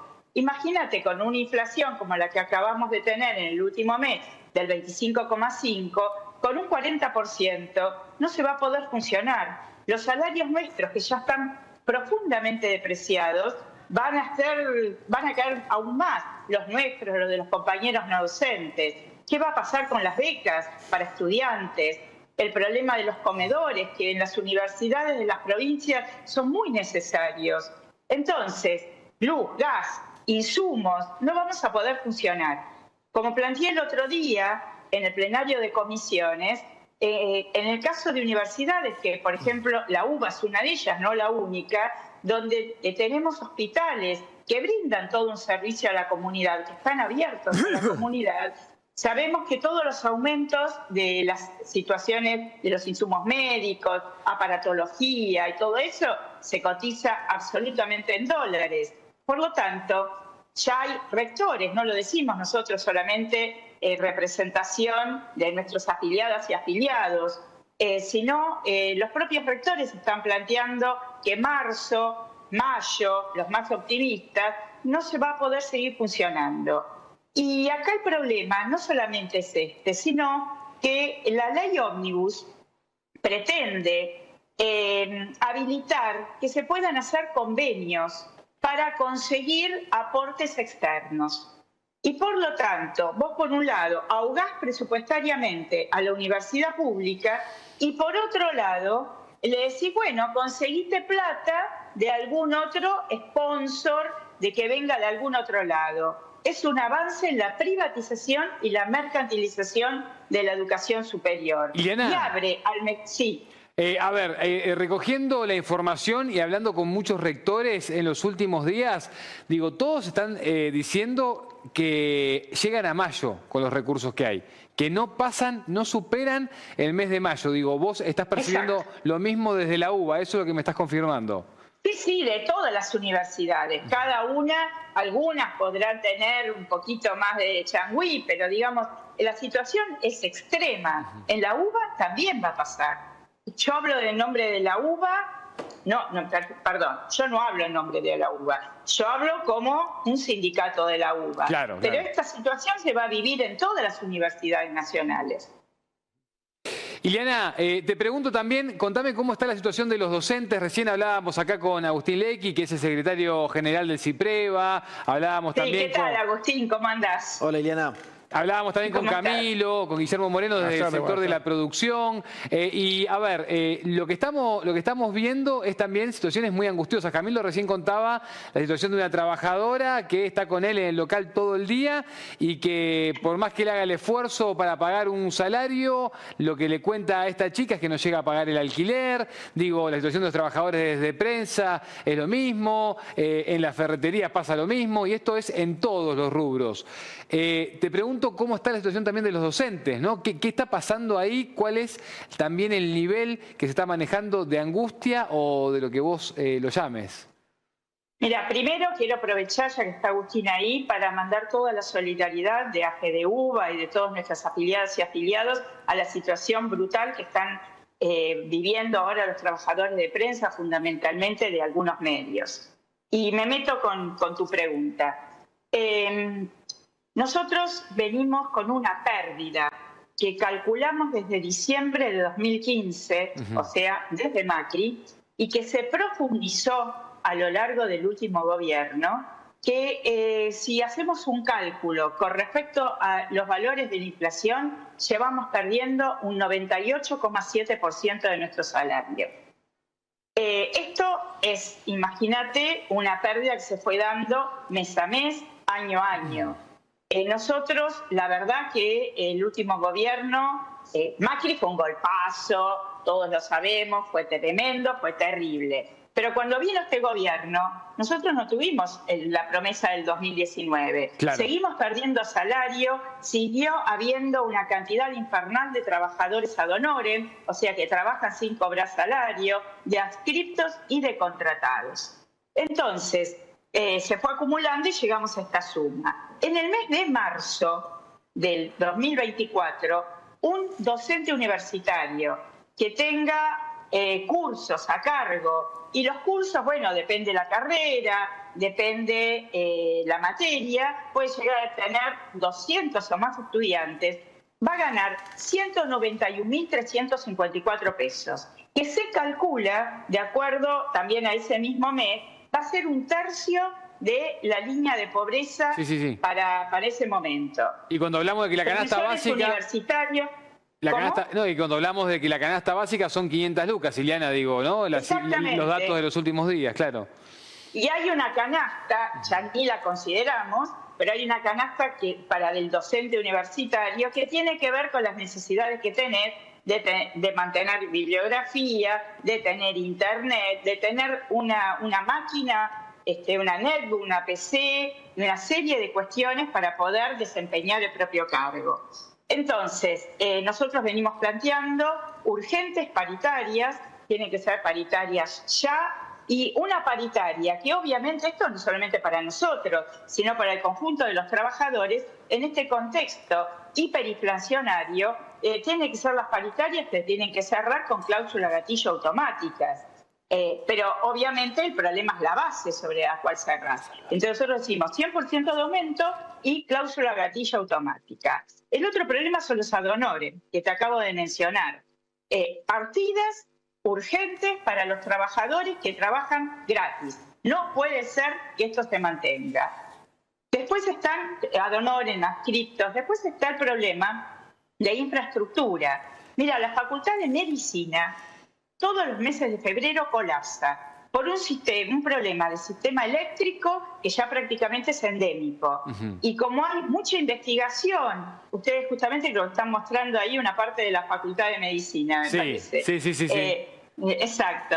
Y como hay em, todo un sistema de una aparatología que se utiliza mucho para investigación, que se hace en la Facultad de Medicina, y que se hace ahí mismo, que por suerte se hace, estalla todo el sistema eléctrico. Y el otro problema que tiene, tenemos los trabajadores de la UBA, pero también de todas las universidades nacionales, es el quiebre absoluto de nuestras obras sociales. en general todas las obras sociales están muy mal. En el caso de la nuestra, entre la pérdida salarial que estamos teniendo y por lo tanto los aportes que hacemos es más, son más bajos, estamos en una situación sumamente crítica. Y la otra cuestión son las y los jubilados. Por supuesto que la ley ómnibus pretende arrasar con los derechos de las y los jubilados, no solamente por el afano, puedo decir acá, del Fondo de Garantía de Sustentabilidad, o sea que realmente es una cuestión delictiva, eh, son 50 mil millones de, dólares que han trasladado al Tesoro, pero aparte, porque vienen a golpear la Exacto. movilidad. Iliana, Vamos a seguir desarrollando estos temas, te vamos a invitar de piso un día que puedas, venís para acá y lo podemos hablar también más en profundidad, ¿te parece? Y ya lo agendo, dale, perfecto. Ahí lo coordinamos con producción. Te saluda Agustín Lecky también, ¿eh? Sí, un abrazo bueno, grande. Bueno, dale, Agustín. Un Nos vemos el 24, Agustín. Nos en la calle y en el paro. Seguro. ¿Eh? Dale, un abrazo grande. Y a pelear por un plan de lucha hasta terminar con el plan de motosierra. Ahí estamos. Chao, Eliana, gracias por el tiempo, ¿eh? Gracias por el tiempo extra. Agus, te tenés que ir. Cerrame con un minuto de lo que pasó esta semana con los medios públicos y esa situación de amedrentamiento con los móviles policiales. Sí, a partir del lunes a la mañana en la televisión pública, en Radio Nacional, en Telam, lo escuchábamos hace un rato a, Dader plantearlo también. Bueno, Pablo Moyano nos llamó al el mismo momento que lo hicimos público. Aparecieron móviles policiales totalmente sin sentido, de la nada. Eh, ayer estuvo el secretario de Comunicación en la televisión pública y el, presidente a cargo eh, le planteó el tema, porque nosotros se lo habíamos planteado, habíamos tratado de hablar con la ministra de Seguridad o alguien del Ministerio de Seguridad, no pudimos. Eh, bueno, esto sucedió dos días seguidos en un contexto en donde los medios públicos están, como otras 39 empresas, digo Telam, Radio y Televisión Argentina, como otras 39 empresas, en un capítulo en donde se les propone pasar a sociedades anónimas para luego ser privatizados. Nosotros hemos cuestionado eso, estamos en estado de alerta, de movilización, presentamos un amparo también, además de lo que presentó las centrales sindicales en torno a la reforma laboral, nosotros uno específico para defender el rol social. Entonces, que en, eso, que en ese marco venga todo este despliegue policial va en línea, y cierro con esto, con lo que nos sucedió hace una semana, que fue la carta de documento que recibimos de parte del Ministerio de Seguridad, donde se plantea que tenemos que pagar 40 millones de pesos por la movilización a tribunales del 27 de diciembre. Y yo creo que estas cosas, obviamente hay que repudiarlas, son gravísimas, no tienen antecedentes en estos 40 años de democracia, pero también buscan correr el eje. Y que nosotros lo que tenemos que hablar, además de denunciar esto, es de la evaluación, es del ajuste que está sufriendo nuestro pueblo y es que el DNU y la ley Omnibus atacan a la economía de nuestro país y a todos los sectores que vivimos de, esa economía. Recién Iliana lo decía, el ajuste salarial es brutal y por eso el 24 vamos a estar en la calle. Agus, gracias por venir. Bueno, gracias a ustedes. Gracias, ¿eh? Agustín Lequi, secretario general de Cipresa. Vamos a la calle. Lalo, dale voz de San Telmo. Vinimos a una panadería, como les anticipaba hoy más temprano. Estamos en Brasil 574, la nueva San Telmo es la panadería. Eh, bueno, y estamos con Marcela, que Gracias a Marcela por atendernos, nos está justamente acompañando aquí, porque nos va a comentar un poquito de lo difícil que es, ¿no? Sostener una panadería hoy en día, tantos aumentos en la materia prima, el tema de las ventas que bajaron también. Eh, contanos cómo, cómo se hace para subsistir, ¿no? Porque tenés empleados. Yo recién hablaba fuera de cámara lo difícil que es, ¿no? Es decir, pensar en las familias que tenés atrás. Sí, sí, chicos, ¿qué tal? ¿Cómo están? Sí, sí, la verdad que bueno, ya llevamos meses eh, eh, subsistiendo prácticamente, porque obviamente trabajamos, pero la vemos pasar nada más, porque para pagar sueldos, servicios, materia prima, nos está complicando mucho los aumentos de la materia prima y obviamente por ende nosotros tenemos que ir también aumentando los precios. Por ahí a la gente le parece caro un kilo de pan, dos mil pesos, pero a nosotros no nos queda otra. Dos mil pesos, hoy hablaba igualmente, le, anticipaba Nico, yo hoy lo pagué allá en dos mil trescientos pesos, es decir, que va cambiando el valor, depende de los, barrios, pero San es un barrio también muy conocido y dos mil pesos hay gente que obviamente no lo puede pagar y lo acabamos de ver porque hace un ratito yo me acabo de, no sorprender, sino que sabemos que es así, pero estando ya en la panera con vos, viviendo con vos eh, varias horas, eh, veo que no para de entrar gente a pedir. También, también. Sí, obviamente nosotros tratamos de colaborar en lo que podemos, o sea, la gente que de la calle, ¿no? O sea, también hay que tratar de ayudarlos, porque obviamente no tienen ni para comprar un pan pero bueno, tratamos también de, ayudarlos. ¿Cómo, te impactan los servicios? Porque, ¿no? Es decir, vos pensás, tenés aumento de luz, tenés aumento de materia prima. ¿Cómo imaginás que van a ser los meses que siguen, no? Porque estás, me decís, en un punto crítico, digamos, como la mayoría de los panaderos. Sí, sí, este mes ya nos costó bastante, pues ya tuvimos un incremento en la luz. Yo no sé si fue porque, bueno, el consumo de verano o ya hubo movimiento, pero sí, nos está costando mucho. O sea, juntar para pagar la luz, el gas, eh, el agua, todo lo consumimos nosotros acá. O sea, tenemos muchos gastos generales. O sea, aparte de todas las familias que tenemos laburando acá adentro, eh, materia prima, servicio, es mucho, es mucho. Y, eso es una de las cuestiones que viste que hablábamos también eh, detrás, de, detrás de cama, después, digamos, antes de salir al aire, es que justamente esta situación, ¿no? Es que, obviamente, si vos estás solo en un comercio, estás en un kiosco, lo cerrás capaz y decís, bueno, me la rebusco, trato de buscar laburo, qué sé yo, pero vos acá tenés gente a cargo y hay que sostenerlo. Sí, sí, sí, tenemos muchas familias trabajando, nosotros hacemos toda la producción acá, o sea, lo que es panadería, pastelería, sanguchería, algo de comida, hacemos de todo un poco para sumar, porque solo con pancito no, no vamos a vivir. Sí, obviamente, tenemos que seguir, tenemos que seguir. Por ahora seguimos y nos alcanza para, para subsistir. No, no nos está alcanzando como para decirme, me, tengo un ahorro, nada, cero. O sea, porque nos está complicando mucho la materia prima. Se tira mucha mercadería porque, bueno, hay gente que te viene constantemente a pedir, ¿no? Pero decir, ¿cómo haces para manejar el tema de los costos y, decir, y minimizar de alguna manera las pérdidas? Eh, ¿cómo, cómo, cómo lo manejas eso? Sí, a veces es difícil de calcular, porque nosotros ya tenemos una producción estandarizada, hay días buenos, hay días malos, hay días flojos, y bueno, lo- la mercadería que sobra, como ya te digo, se la repartimos a la gente de la calle. Pero eh, sí, hay días que, que son bastante flojos. ¿Cómo estás, querida? Acá Nico, ¿te Nicolás. escucha, Marce? Ahí está, Marce, ahí, tal, acá Nicolás te saluda. Bien. Gracias por el tiempo y por recibirlo a Lalo también ¿Qué ahí eh, y al equipo de Extra. Eh, Sí. Marce, te pregunto, eh, cu- cu- ¿cuántas personas eh, son las que están trabajando ahí en el local? Y te pregunto también, eh, digo, ¿qué, qué destino le ves a esta situación en la que estamos? ¿no? ¿Qué futuro le ves? Y nosotros nos vemos complicados, las pymes. Eh, y nosotros tenemos alrededor de 11 personas trabajando, porque ya te digo, Ah, hacemos bueno, toda la cuantos. producción, la atención al público, la cocina, eh, somos. Y, y lo vemos complicado, ya desde noviembre venimos complicados. O sea, como te digo, o sea, trabajamos, tenemos trabajo, pero nos alcanza como para subsistir. Estaría bueno, viste, que se pueda vivir un poco mejor. Acá recién eh, estábamos eh, hablando, eh, estamos acá con, Camilo, que él eh, es productor textil también, y decía que bueno, la, ciudad de Buenos Aires ya mandó a los inspectores a eh, poner multas por las marquesinas, por cómo están los frentes de los locales. Eh, ¿Ustedes se sienten acompañados por la gestión de la ciudad de Buenos Aires o todo lo contrario? Marce, ¿qué les pasa? Y tuvimos época, este último tiempo no. La verdad que estamos tan mal que sería ya el colmo que vengan como a, a jodernos, ¿viste? Pero sí, siempre. Te cobran pues, si tenés una propaganda en la marquesina, te cobran por todo, por todo te cobran. Pero en este último tiempo no. O sea, te digo, sería el colmo que salgan a joder a la gente que está trabajando y nada. O sea, obviamente tratamos de tener todo en regla, pero eh, hay gente que le cuesta. Nosotros nos cuesta pagar los servicios, nos cuesta llegar, eh, o sea, estamos subsistiendo, como te digo. O sea, estaría bueno que no, que no jodan a la gente que está trabajando. Eh, retomo lo que decías al principio eh, y, y que es eh, en porcentajes. ¿Cómo, cómo se está vendiendo? Eh, ¿Más menos que en enero del año pasado? ¿Más menos que en diciembre, que en noviembre? ¿Cómo, cómo está esa situación? Y noviembre estuvo bastante flojo por el tema de las, desde que empezó el tema de las elecciones, como que empezó a decaer todo.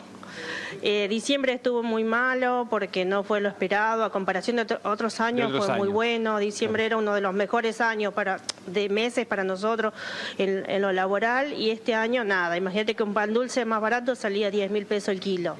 Eh, no, no fue tan bueno. Nos alcanzó, como ya te digo, lo justo para pagar los sueldos y los aguinaldos, nada más. Eh, generalmente antes la gente festejaba, hacía despedidas de año en diciembre y este año nada. O sea, lo justo. Y enero y febrero baja bastante también, porque la gente está de vacaciones, no hay escuelas, nos faltan más movimientos. Entonces enero y febrero, uno siempre trabajaba bien en diciembre para estar bien enero y febrero, que es más flojo. Pero bueno, vamos ahí. Marcela, ahí atrás, eh, eh, el cartel que se ve primero es el que dice tarjeta de crédito suspendida. Contame qué está pasando con la tarjeta de crédito, ¿no? Para, para, para el cobro. Y, eh, y es, el, es el colmo que te compren un kilo de pan a crédito. Nosotros necesitamos la plata ya. o sea, el proveedor que viene te, co- te cobra la factura ya. O sea, te deja la harina y dice pagame, te deja la grasa y te dice pagame. Yo no puedo estar esperando, no sé, 20 días que una tarjeta de crédito me, me, me deposite la plata. El difícil. Sí tenemos débito, tenemos QR. Claro. Eh, pues se puede pagar por transferencia al momento, viste que es algo que uno necesita el efectivo, viste, o sea, para pagarle al proveedor, porque si no no te dejan la mercadería muchos. O sea que la gente te estaba yendo a comprar el pan con tarjeta de crédito. ¿tá? Estamos en ese punto. Sí, sí, sí, sí, sí, sí. Entonces, a nosotros, obviamente, es un tema que no, no, ya te digo, no nos sirve. Y obviamente el crédito a nosotros nos saca mucho impuesto. O sea, yo claro, te vendo un no. para dormir y me están sacando, no sé, como, como No. 300 pesos mínimo me sacan Pero impuestos. ¿sabes por o qué sea, te lo termino preguntaba, vendiendo Marcela? 700, no sé. No por la decisión que vos tomaste con Sí. respecto a tu local, te lo preguntaba porque habla de en qué contexto estamos. Que la gente esté teniendo que endeudarse para comprar, para comprar el pan, este, o, el, o el almuerzo, o el sanguchito de lo que sea, eso te está marcando que que estamos teniendo que endeudarnos para pagar el morfi de hoy, ¿no? La comida de hoy. Eso nos habla del contexto. Sí, sí, sí, sí, sí, sí. Sí, nos cuesta, nos cuesta todo. Hasta a mí cuando voy al súper también me cuesta. Exacto. Muchas veces fui con un, con un monto a comprar y me terminó faltando el dinero porque había aumentado tanto la cosa que no, no sé, uno se pierde a veces con los precios. Se pierde. Pero bueno, tenemos igual opciones. Yo te digo, tenemos QR, después puedo transferencia, débito, efectivo, o sea, zafamos bastante. Sí, obviamente el crédito por un tema de que uno necesita el efectivo para pagar la materia prima. Y no, si no, no la podemos comprar y el proveedor no te la deja. Ya, Marcela, eh, te, te veo que sos joven, pero te pregunto si alguna vez pasaste por algún contexto que, o algún momento de nuestro país que te recuerde lo que está pasando hoy. No, no tanto. Yo llevo 13, 13 años más o menos en el rubro. Ajá. Y siempre más o menos eh, salíamos Se adelante. anduvo. Pero estos últimos tiempos no, está costando mucho. ¿Cuándo empezó a costar más? O sea, yo De- creo que nos cuándo ayudaría mucho. Y desde, mm, yo creo que mínimo, todo el año pasado ya nos costó. ya nos costó mucho. Bien. Y ya estos últimos meses peor. Y los últimos meses se puso Porque peor. ahora tampoco, no sé, no, no, no hay un control de, de, de precio, no, no, no hay nada. O sea, cada uno pone lo que quiere y nada, se la tenés que, que aguantar. Muchas veces nosotros los aumentos eh, no, no los comemos nosotros porque no podemos aumentar al ritmo que aumenta la materia prima. Claro. Es lo que nos pasa a nosotros. Acá, acá está, acá está Camilo que, a ver, te, Señora, comenta algo. Buenas Sí. tardes, ¿cómo le va Camilo? Yo soy textil, tengo- soy un empresario textil. Lo que le pasa a usted y me pasa a mí, que a veces nosotros no sacamos plata para nosotros para poder pagar los gastos de los empleados. Fíjese que yo no me tomo vacaciones y no aumentamos los precios como dice la gente, que aumentamos, no, nos comemos un montón de aumentos para poder seguir subsistiendo. Estamos tirando la pelota para adelante. Esto es lo que está pasando a usted que, que- que es comida y yo que soy textil. Que lo, lo primero que deja la gente consumir es lo- la ropa. Pero nos me pasa lo mismo que le está pasando a usted. Y el tema de lo que usted dice, de que bajó la sí, venta, sí. cuando hay muchas elecciones, también la gente, por la incertidumbre, no compra. Este es el problema, por eso el año pasado no se vendió. El mejor mes de nuestro es el mes de diciembre, cuando están las fiestas. La gente ahí es cuando está con divertimento, con, eh, quiere ver su familia y todo esto.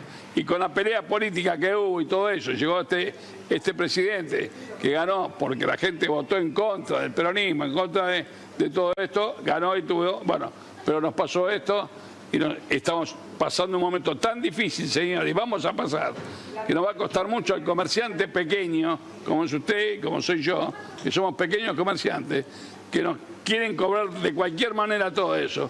Usted lo que habla de tarjeta de crédito, yo para dejé de vender con tarjeta de crédito de tres cuotas, pero tuve que volver a ponerla y me sacan el 27%, y yo no lo cobro, porque si no, no vendo. Este es el problema que hay. Usted debe estar trabajando con poco margen chiquitito para seguir subsistiendo y mantener la familia que tiene ahí porque son como si fuese su familia. Y me pasa lo mismo a mí. Esto es lo que nos pasa, señora. Tenemos que juntarnos todas las pymes, los pequeños comerciantes y estar en conjunto y, y seguir para adelante. Esto es lo que tenemos que hacer. Lo que yo digo también con respecto, yo he pasado un momento muy malo con la época de Macri, que han cerrado muchos comercios y todo eso, que hubo muchos quebrantos. Y en la época anterior, bueno, las pymes estábamos más sanas, no estábamos endeudadas. Esto es lo bueno. Y ahora con este nuevo proceso y esta nueva inflación que están creando, que nos están matando, y bueno, van a cerrar muchos kioscos, ya están cerrando, ya va a haber mucha desocupación y ya van a dejar de consumir a usted. Va a estar muy grave, muy, muy preocupante, señora, muy preocupante. Esperemos que podamos salir, ¿no? Marcela, eh, ¿están, ¿están haciendo algo eh, con los comerciantes de San Telmo? ¿Estás charlando con otros colegas este, que, que estén en situación parecida a la tuya o algo? ¿O todavía no? Eso no. Mm, No, no, no. A veces tenemos nosotros por ahí un grupo de, de panaderos que estamos ¿viste? asociados al centro de panaderos, más que nada, en general de Capital Federal. Con los vecinos mucho, bueno, el contacto tengo porque obviamente las pasamos laburando y a veces no nos da el tiempo. Pero mm, sí en el grupo de, del grupo de panaderos de Capital Federal eh, todos estamos igual. Nos está costando Bien. mucho el tema de la materia prima y, y en general. Bien. Eh, por lo que Eh, hablamos Marce, nosotros, te- todos igual. Te agradecemos el tiempo, te mandamos un abrazo grande, impecable trabajo, Lalo, volvemos con vos en unos minutos, dale. Muchas gracias. Abrazo grande. Abrazo, Lalo. Volvemos como en un rato. Ahí estaba Lalo de Panadero hoy, pero hablando más de la realidad, de los precios, de cómo está también la realidad para los trabajadores, ¿no? De, ese rubro. Eh, pero vamos ahora a una nueva entrevista eh, y tenemos ya en comunicación a... A ver, ¿está comunicado ya? Jimmy, ¿lo puedo saludar? Ahí está, ya lo tenemos, perfecto. Está Ariel Aguilar ahí, ¿eh? subsecretario de Desarrollo Comercial y Promoción de Inversiones en la provincia de Buenos Aires. ¿Cómo estás, Ariel? Acá Nicolás Márcico y el equipo de Tiempo Extra te saluda. Nicolás, muy buenas noches, ¿cómo estás? Bien, bien, Ariel, bueno, hablábamos, seguro escuchabas algo de lo del móvil de recién. Contame vos también cómo estás viendo al sector productivo, al sector comercial. me voy a la mesa y también lo sumamos a, Camilo ¿eh? y también lo sumamos a, Guillermo ¿eh? para poder hablar de estos, de estos temas. Hola, Ariel. claramente. Buenos días. ¿Qué tal? Buenas tardes, Camilo. ¿Cómo estás? Bien, querido. ¿Cómo andas, hermano? Bien, muy bien. Muy bien. Planteaba cómo está Bueno, los números de caída de comercio son los que se están viendo en casi todos los... Bueno, algunos dan un poco más, un poco menos. A nosotros lo que venimos consultando y viendo en la provincia está casi en el orden del 20% el, el número de caída de consumo en los comercios, ¿no? diferentes lugares de la provincia. Pero a mí me, digo, hay una cuestión que es bastante global y que tiene que ver claramente con decisiones políticas. Este DNU, que hoy, hoy me preguntaba tu productor si cómo impactado, qué opinaban un montón de empresas este, pymes bonaerenses con las que nosotros nos juntábamos. Y claramente, por ejemplo, yo tengo un área que es este, comercio exterior, ¿no? Y trabajamos mucho en el incentivo de exportaciones durante todo este tiempo. Muchas empresas pymes ganaron mercados en este tiempo, con otros problemas que teníamos y demás. Pero hoy resulta que es una decisión política la que determina o que te achata la escala de derechos y te encontrás con que ponen a los productos industriales con un 15%. Y eso es parte de una decisión política que está dentro del nuevo paquete de leyes. Entonces, digo, cada una de las medidas que se están tomando van en contra de la industria, van en contra del consumo. Recién yo veía el tema de, la, o alguien comentaba el tema de lo que de cobrar un comercio. Sí. Además, hoy se abre la posibilidad de que puedan cobrar. Hay una lucha histórica de los comerciantes, sobre todo de, de, de, de la provincia de Buenos Aires, porque bajaran, a ver, en, los años 90 la comisión que pagaba por una venta con tarjeta en un pago llegó a superar el 10%. Con los años lograron que la comisión baje al 1,5% en débito y al 3% en crédito en, un pago. Claro. Hoy lo liberaron. Hoy lo liberaron. Esto va más allá de las cuotas, digo de la comisión estoy hablando. Entonces, cada una de las medidas fueron en dirección de bajar el consumo, de, que se caigan las exportaciones. Y bueno, esto es lo que nosotros estamos viendo en las diferentes reuniones que tenemos. Bueno, de hecho, Ariel, lo, que se está tratando de hacer es, vemos ¿no? en la provincia de Buenos Aires, a través de, bueno, el Banco de la Provincia, a través de diferentes instrumentos, cómo se está tratando de, de, apalear esto, ¿no? Digo, algo de eso eh, está pasando porque, bueno, evidentemente se siente y lo que marca eh, la lógica nacional en este sentido eh, afecta, ¿no? Digo, lo vemos en el turismo, lo vemos en cuanto a lo que pasa con el consumo de pilcha, de comida, de salidas y, demás. Se profundizó una situación, una situación en el mes de diciembre y lo que va de enero, ¿no? Mira, claramente cuando vos planteás el lugar en el que está la provincia, la provincia decide, por ejemplo, continuar con cuenta DNI, que hoy cuenta con más de 5 millones de usuarios, una herramienta que tenía 20.000, claro. y que es una decisión política del gobernador Axel Kicillof, del, del presidente del Banco Provincia, Juan Cuatromo, de hacer que esta herramienta beneficia a, toda esta cantidad de usuarios bonaerenses y a un montón de comerciantes, que es muy poco lo que tienen que abonar de comisión eh, y, además incentiva sus ventas. Los miércoles y jueves en unos rubros, los viernes y sábados en otro. Y la verdad que se ha transformado en una herramienta que el gobernador de la provincia ha decidido que continuara. Respecto al turismo, vos hablabas recién, ayer acompañé a, Soledad Martínez, la subse de turismo, y el ministro Augusto Costa, que estuvimos en, una reunión con empresarios y se habló mucho del turismo. Porque fíjate que creció un poco el ABC1 pero, por ejemplo, explicaban que los hoteles de una, dos y tres estrellas, donde va el pueblo, donde va la mayoría de la ciudad, donde van los trabajadores, son los que más han caído este, en las reservas, ¿no?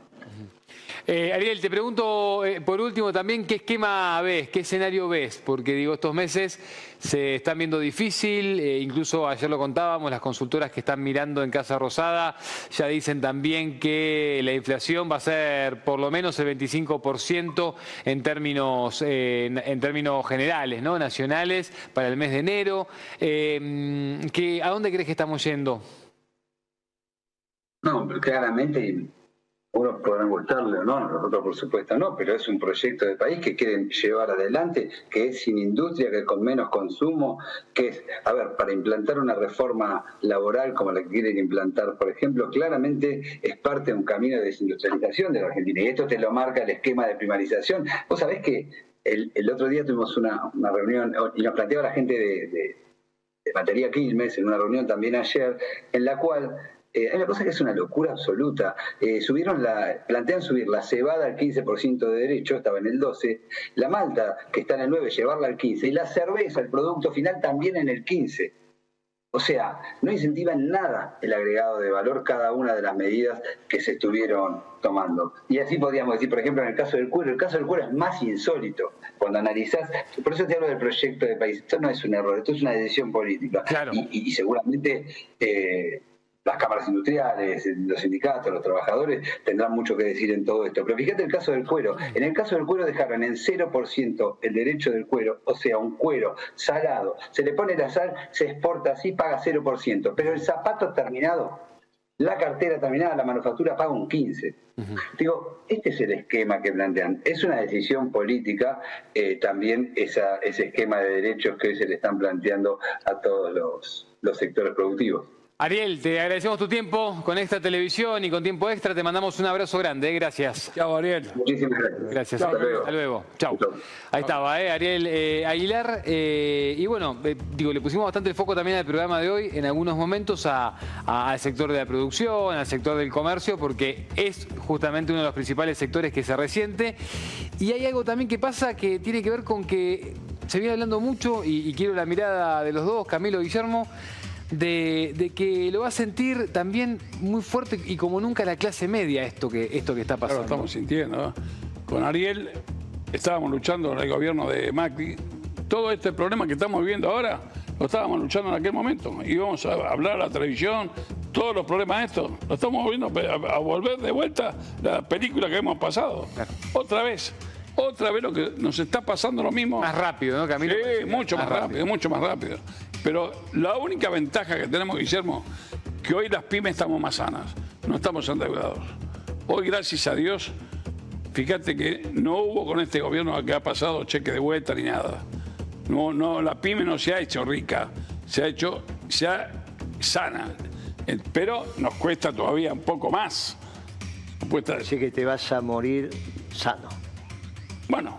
Eso es bueno como murió. Que uno siempre, viste, piensa que se muere de una, una enfermedad, claro. Bien. Que vas a morir sano es mejor. Está bien, pero te vuelvo a repetir, no estoy endeudado con bancos, no estamos endeudados con Sura, no estamos endeudados con nada. Es lo que estamos la cadena de pago se mantuvo, circulaba mucho el efectivo. Sí. Y ahora ya, dentro de 15 días, el billete de mil. pero Viene el de 10.000 y 20.000, ¿no? Eh, eso que, veas uno de 10.000 y 20.000 no va a ser tan fácil. No va a ser tan fácil. Ah, no, no, va a ser tan fácil.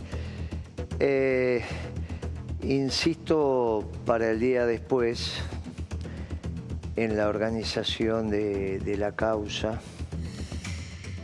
El peronismo lo está haciendo.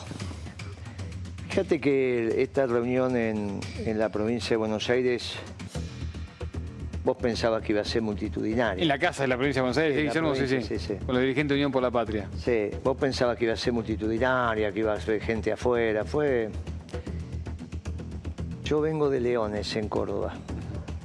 Una ciudad pequeña. Capital nacional del trigo, pero no deja de ser una ciudad pequeña. El acto fue con cerca de 600 personas. Se paralizó la ciudad, no porque fuimos, no porque fue, fue el peronismo, porque lo, se organizó el peronismo, lo hizo el intendente, convocando para la organización del peronismo.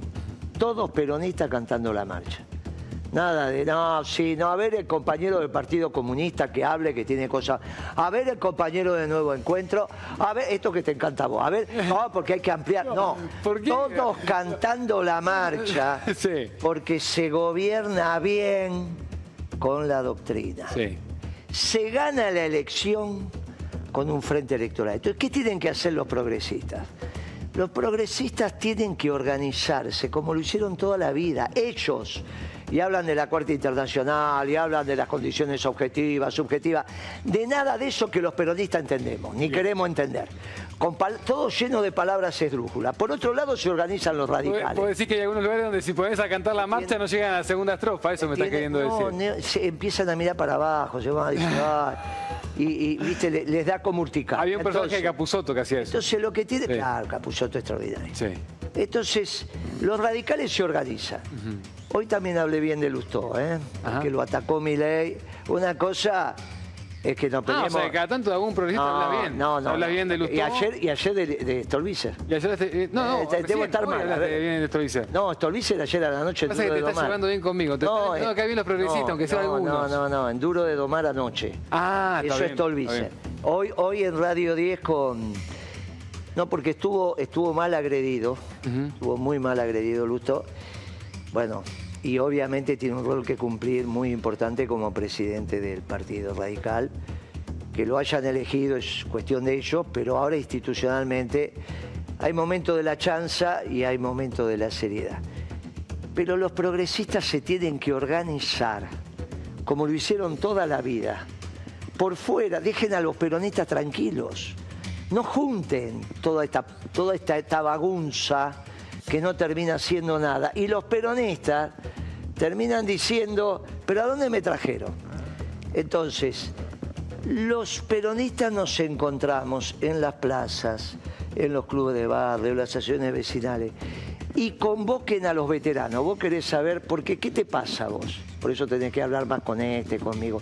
No sabés cómo funcionó el movimiento peronista, no tenés idea. Vos solo te, vos sabés cómo funcionó el Partido Justicialista, igual que Kisilov.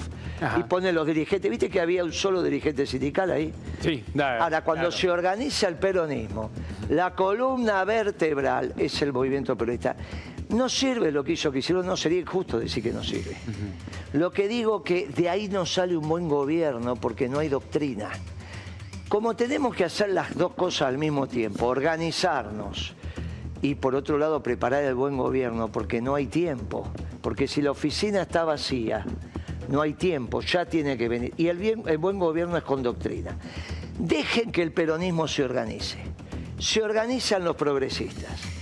Hacemos un frente electoral. Cada uno con su esquema, como dijo Perón. Ahí te tragás todos los sapos que te tenés que tragar. Como hablábamos ayer. Claro. vos te tragás los sapos en el frente electoral, no en el gobierno. Porque si vos tenés que gobernar con un comunista al lado, ¿qué haces? ¿Estatizás todo o qué haces? Entonces, no es cierto que los comunistas dejan de ser comunistas. Porque si no, no te sirven, tienen que ser comunistas. Pero en los lugares donde ellos pueden estar. ¿Está bien? Si no te desordena todo. Vos no podés poner de secretaria legal y técnico un comunista, porque el empresario que viene y ahorita me va a hacer un decreto que me va a expropiar. Claro. Y tenés un lío bárbaro en la cabeza, por eso dice claro. Tenés un lío. Entonces, hay lugares donde pueden estar. Y después que ellos sigan. Si nosotros no estamos equivocados, se lo dije un día al, pollo sobrero cuando tenía el pelo largo. ¿Te acordás del pollo que estaba con el pelo largo? Que se lo Le dije, mirá, nosotros subimos, nosotros subimos junto al tren. Nos bajamos en Moreno, viste que él es del Sarmiento, nos bajamos en Moreno. Si vos querés seguir y te queda alguien arriba del tren, seguí.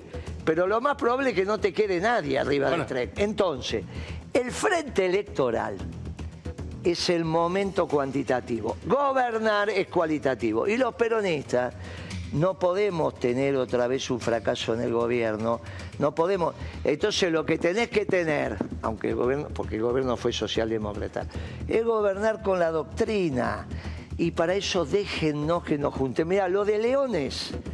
¿Sabés cuál fue la declaración? Y ahora te doy la palabra porque se sale de la vaina. ¿Sabés cuál fue la declaración que rodeó toda Córdoba y penetró? Que me pregunta la voz del interior. ¿De quién es la voz del interior? Del Grupo Clarín.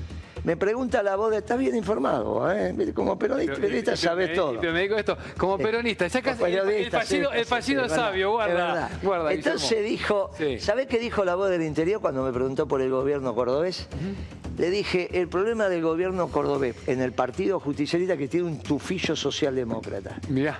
Y si el gobierno cordobés tiene un tufillo socialdemócrata, va a fracasar. Igual que fracasó Alfonsín, De la Rúa y Alberto.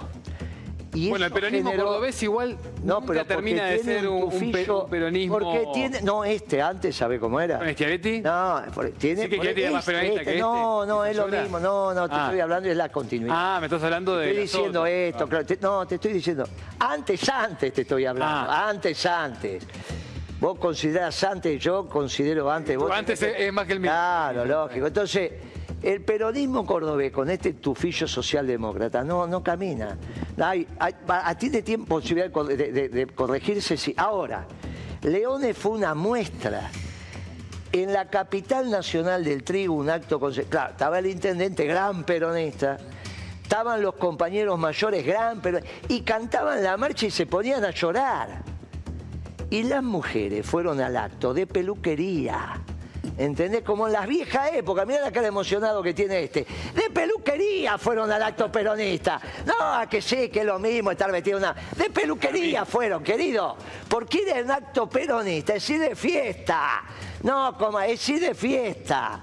Y ese acto es lo que hay que reproducir por todo el país. Yo que decía que necesitábamos tiempo para eso, mientras vas preparando los equipos técnicos. Pero mi ley fue y solamente de Contreras hizo la barbaridad que hizo ayer en Davos. Apuró, vos decís que apuró, apuró Ahora, eh, tiempo. Vos fijate lo que dice Guillermo, ¿no? Mucha gente a mí me habla peste de peronismo y todo esto. Y después te dicen que siempre ganaron mucho más plata con el peronismo que con los demás gobiernos. No entiendo. Todo el mundo que votó a este gobierno me dice que ganó más plata con el peronismo que con este gobierno, con el gobierno de Macri, con esto. El no compañero que habló antes es un industrial de la zona oeste, si no, lo- no me acuerdo. Sí, sí, es sí, el sí, sí, funcionario. sí, Pero ¿sabe la plata que ganó con nosotros? Se ganaban plata. Ganaban plata, esos industriales ganaban plata, las pymes y los grupos con nosotros ganaban plata, desde Techín hasta el choripanero, todos, todos, todos, todos ganaban ganaban plata. plata, todos. La saladita hervía, hermano, en esa época, todos ganaban plata, todos ganaban plata, ¿está bien? Y el campo, no sé, cuando yo llegué a la gestión con Kirchner, la hectárea en la zona núcleo, eh, en la zona estaba a 15 mil dólares. Cuando nos fuimos, o menos, no, mucho menos que 15 mil, 15 mil, ya- estaba a 3 mil, 4 mil dólares. 15 mil dólares estaba cuando nos fuimos, 17 mil dólares. Ahora está a 23, 24. Querido, de 3 mil a 15 mil, a 17 mil, ¿vos sabés lo que es esa valorización patrimonial? ¿Vos sabés lo que significó eso para...? Ahora, cometimos algunos errores, cierto, no construimos con el campo la relación que teníamos que haber construido porque como pensábamos que ganaba plata ya estaba. Y en el medio se metió Alberto Fernández, que junto a la Federación Agraria, junto a los dueños de la tierra con las que la alquilan. ¿Cómo puede ser? Solo Alberto Fernández podía hacer eso y lo hizo. ¿Y en qué nos equivocamos, Guillermo? Bueno, en una- en- en- en- fundamentalmente en no construir los sujetos que defendían el modelo ganador. Cuando rearmamos la CGE se rearmó muy al final, muy al final. Y faltó conversación con los empresarios. Faltó con... vos yo te digo que si ahora estuviera vivo Pedro Pero Blaquier... ¿Estás de acuerdo con algo que yo te dije hace dos días? A ver. Eh, y que tiene que ver con que el sector, muchas veces, de las pymes y de la producción, fue el que en algún momento dijo sobre, sobre el final de- de- del mandato de, de Cristina Fernández de Kirchner, el segundo, dijo, queríamos un poco más de acompañamiento. No, en el, el- el tema que empezó a pasar, esto lo hablamos a partir del 12-13, que se había completado el modelo. Y Kisilov llegó con esa tontería de devaluar, que no tenía que devaluar. Esa fue el- eso fue el debate en el gobierno que lo ganó Kisilov. ¿Pero fue Kicillof o un contexto, una situación que te llevaba a eso? De Guillermo? ninguna manera. No te dejaba otra Pero- alternativa. Ah, como mi ley, que dice que no hay alternativa. Te pregunto, te pregunto. Pero a vos te parece. No lo tengo claro, te Pero pregunto. a vos te eso. Mm. parece que un economista peronista va a deteriorar el salario. ¿Cómo, cómo no va a haber? no. cómo- y entonces cómo va a ser? ¿Cómo no, que no. Y entonces cómo no va a haber otra alternativa?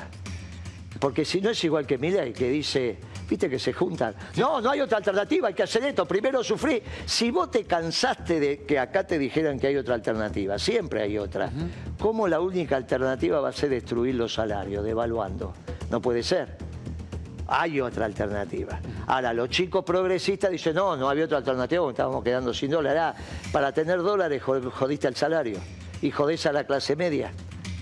Entonces, claro que había otra alternativa. La máxima es producir más. Lo que sí es generar más. Bueno, había que correr la frontera de producción, había que incentivar la inversión. Para incentivar la, inversión había que hacer otras políticas, no devaluar.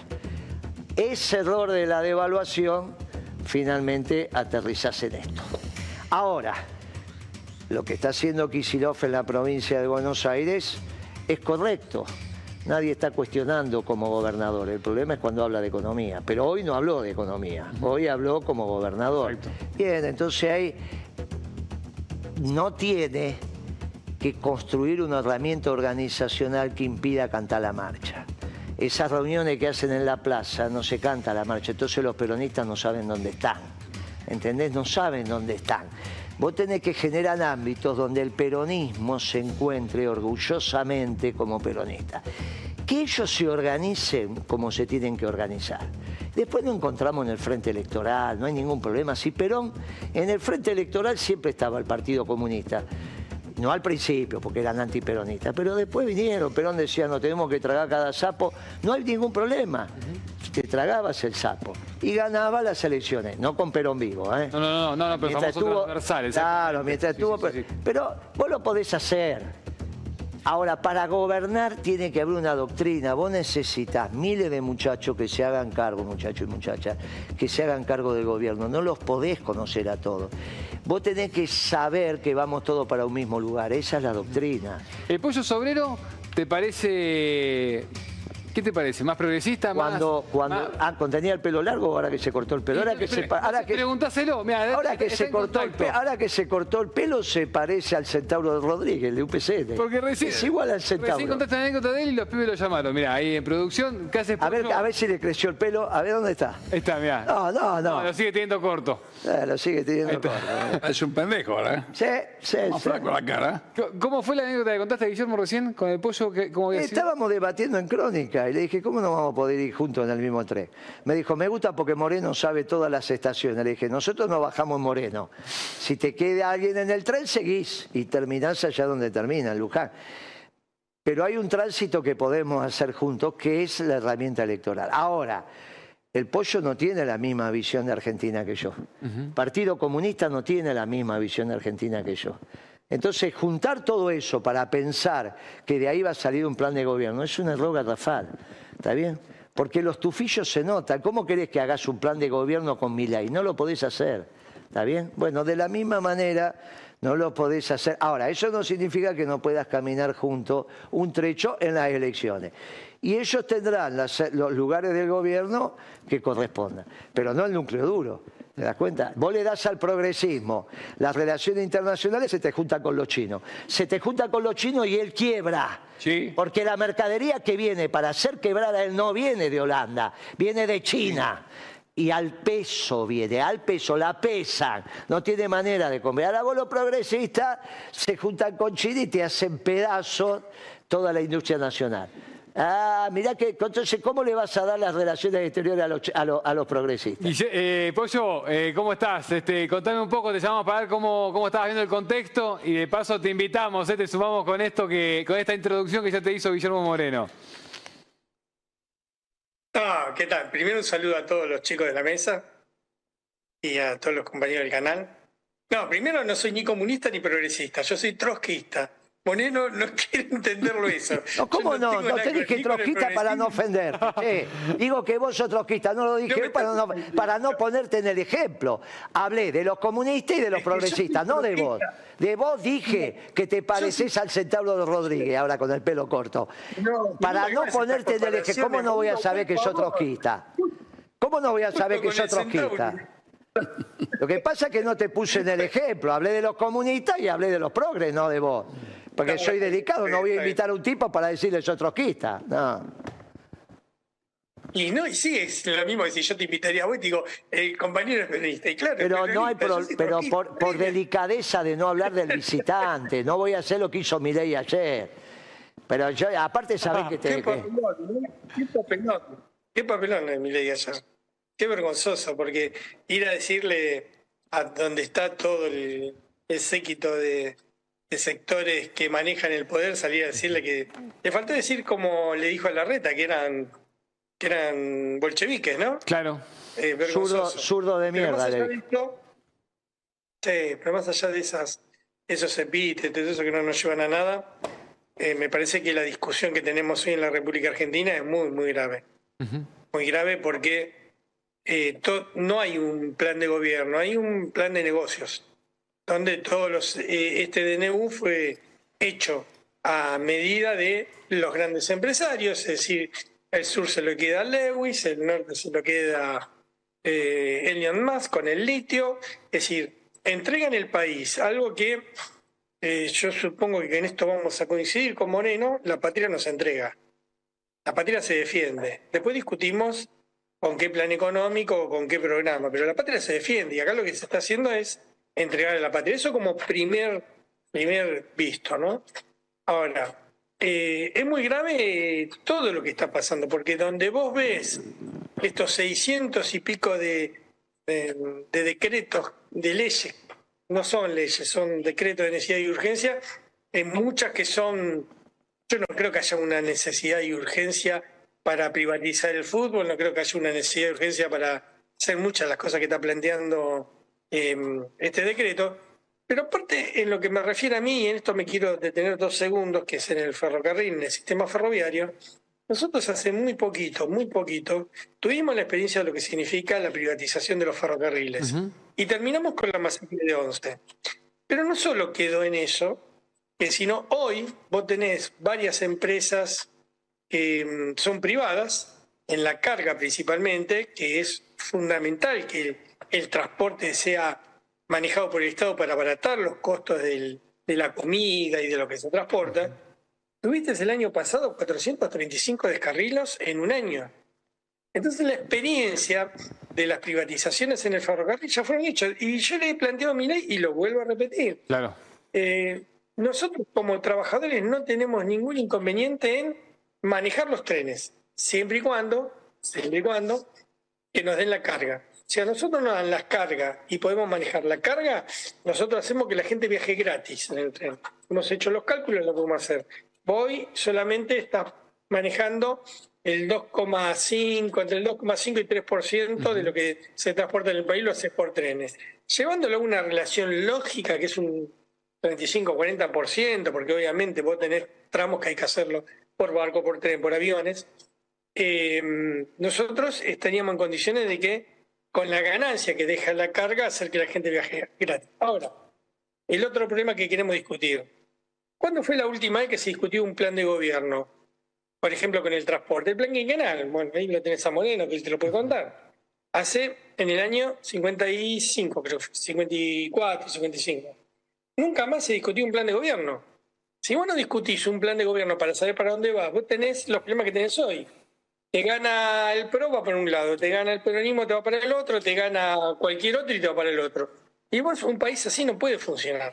No puede funcionar empresas del Estado que sean botín de guerra de los políticos. Las empresas tienen que estar manejadas por los trabajadores y el Estado controlándola, que ese fue como, por ejemplo, cuando se hizo el plan de, de estatización allá en el 45, fue maravilloso porque fue el momento donde mayor desarrollo tuvo el sistema ferroviario y el Claro. país, cuando el Estado controlaba. No era que el Estado se te instalaba en una empresa para decirle, che, bueno, vos pegaste carteles para mí, vení a entrar a trabajar al ferrocarril, que tenés buen sueldo. ¿Qué es lo que está pasando últimamente? Las empresas tienen que ser manejadas por los mejores técnicos, los mejores ingenieros y con el Estado controlándola. Todo lo demás, todo lo demás es entrega de país. Porque vos fíjate que lo que se está discutiendo son las empresas que dejan ganancias, no las empresas que dejan pérdidas. Vos le estás ofreciendo, ¿cómo vamos a entregar ARSAT? ¿Estamos locos? ¿Cómo vas a entregar IPF? ¿Cómo vas a entregar aerolíneas? Sí, ¿Cómo vas a entregar aquello que es los resortes de la economía de un país? Es una locura total. Bueno, Esta, esta es la- el debate en el que estamos una cosa, eh, este, Pollo, para que nos pongamos de acuerdo por segunda vez. Si vos estarías de acuerdo que IPF esté en manos del confederal de la CGT, porque está claro que no puede ser de los obreros petroleros. Es una empresa tan importante que hay que dársela a todos los trabajadores de la Argentina. Con lo cual vos estarías en No. la CGT. Vos estarías en la CGT, claro. No, yo creo- Claro. Yo creo que Segundo en esto, tema. difer- en esto tenemos una pequeña, A ver, dale, una a pequeña ver. diferencia con A vos. ver, a ver, a ver. Creo que los que tienen que manejar la empresa no son los gremios, son los mejores trabajadores, porque los gremios tienen que cumplir su función, que es la de representar Bueno, a los pero no te estoy gremio. entendiendo entonces en el caso de los trenes. ¿No es el gremio? ¿Quién es en el caso de los No, son los trenes? mejores trabajadores. Los mejores trabajadores, los mejores técnicos, los mejores No, no, pero no te estoy hablando, no, no me escuchas, estoy hablando de la propiedad. La propiedad. Vos hablaste de los trenes. La propiedad. La propiedad es del Estado. La propiedad es del Estado. Ah, Y es ah, bueno, entonces no es de los trabajadores. Vos decís, denme a los trabajadores los trenes. Vos dijiste eso. Denme los trenes, no, la propiedad. Vos decís que te lo preste el Estado. Claro.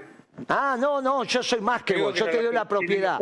No, ahí es que yo soy revolucionario de verdad. Se la doy a los trabajadores. En el plan económico peronista, IPF es de los trabajadores argentinos. Propiedad, no que se la presto. No que se la presto y soy de los burócratas que ganan una elección. Porque después el Estado gana Macri la elección y te la saca. Viste que ustedes tienen, pero está bien, está bien lo que estás haciendo. Porque en mi época, los trotskistas decían que no tenían patria y vos ahora defendés la patria. La influencia del peronismo hace que los trotskistas ahora defiendan la patria.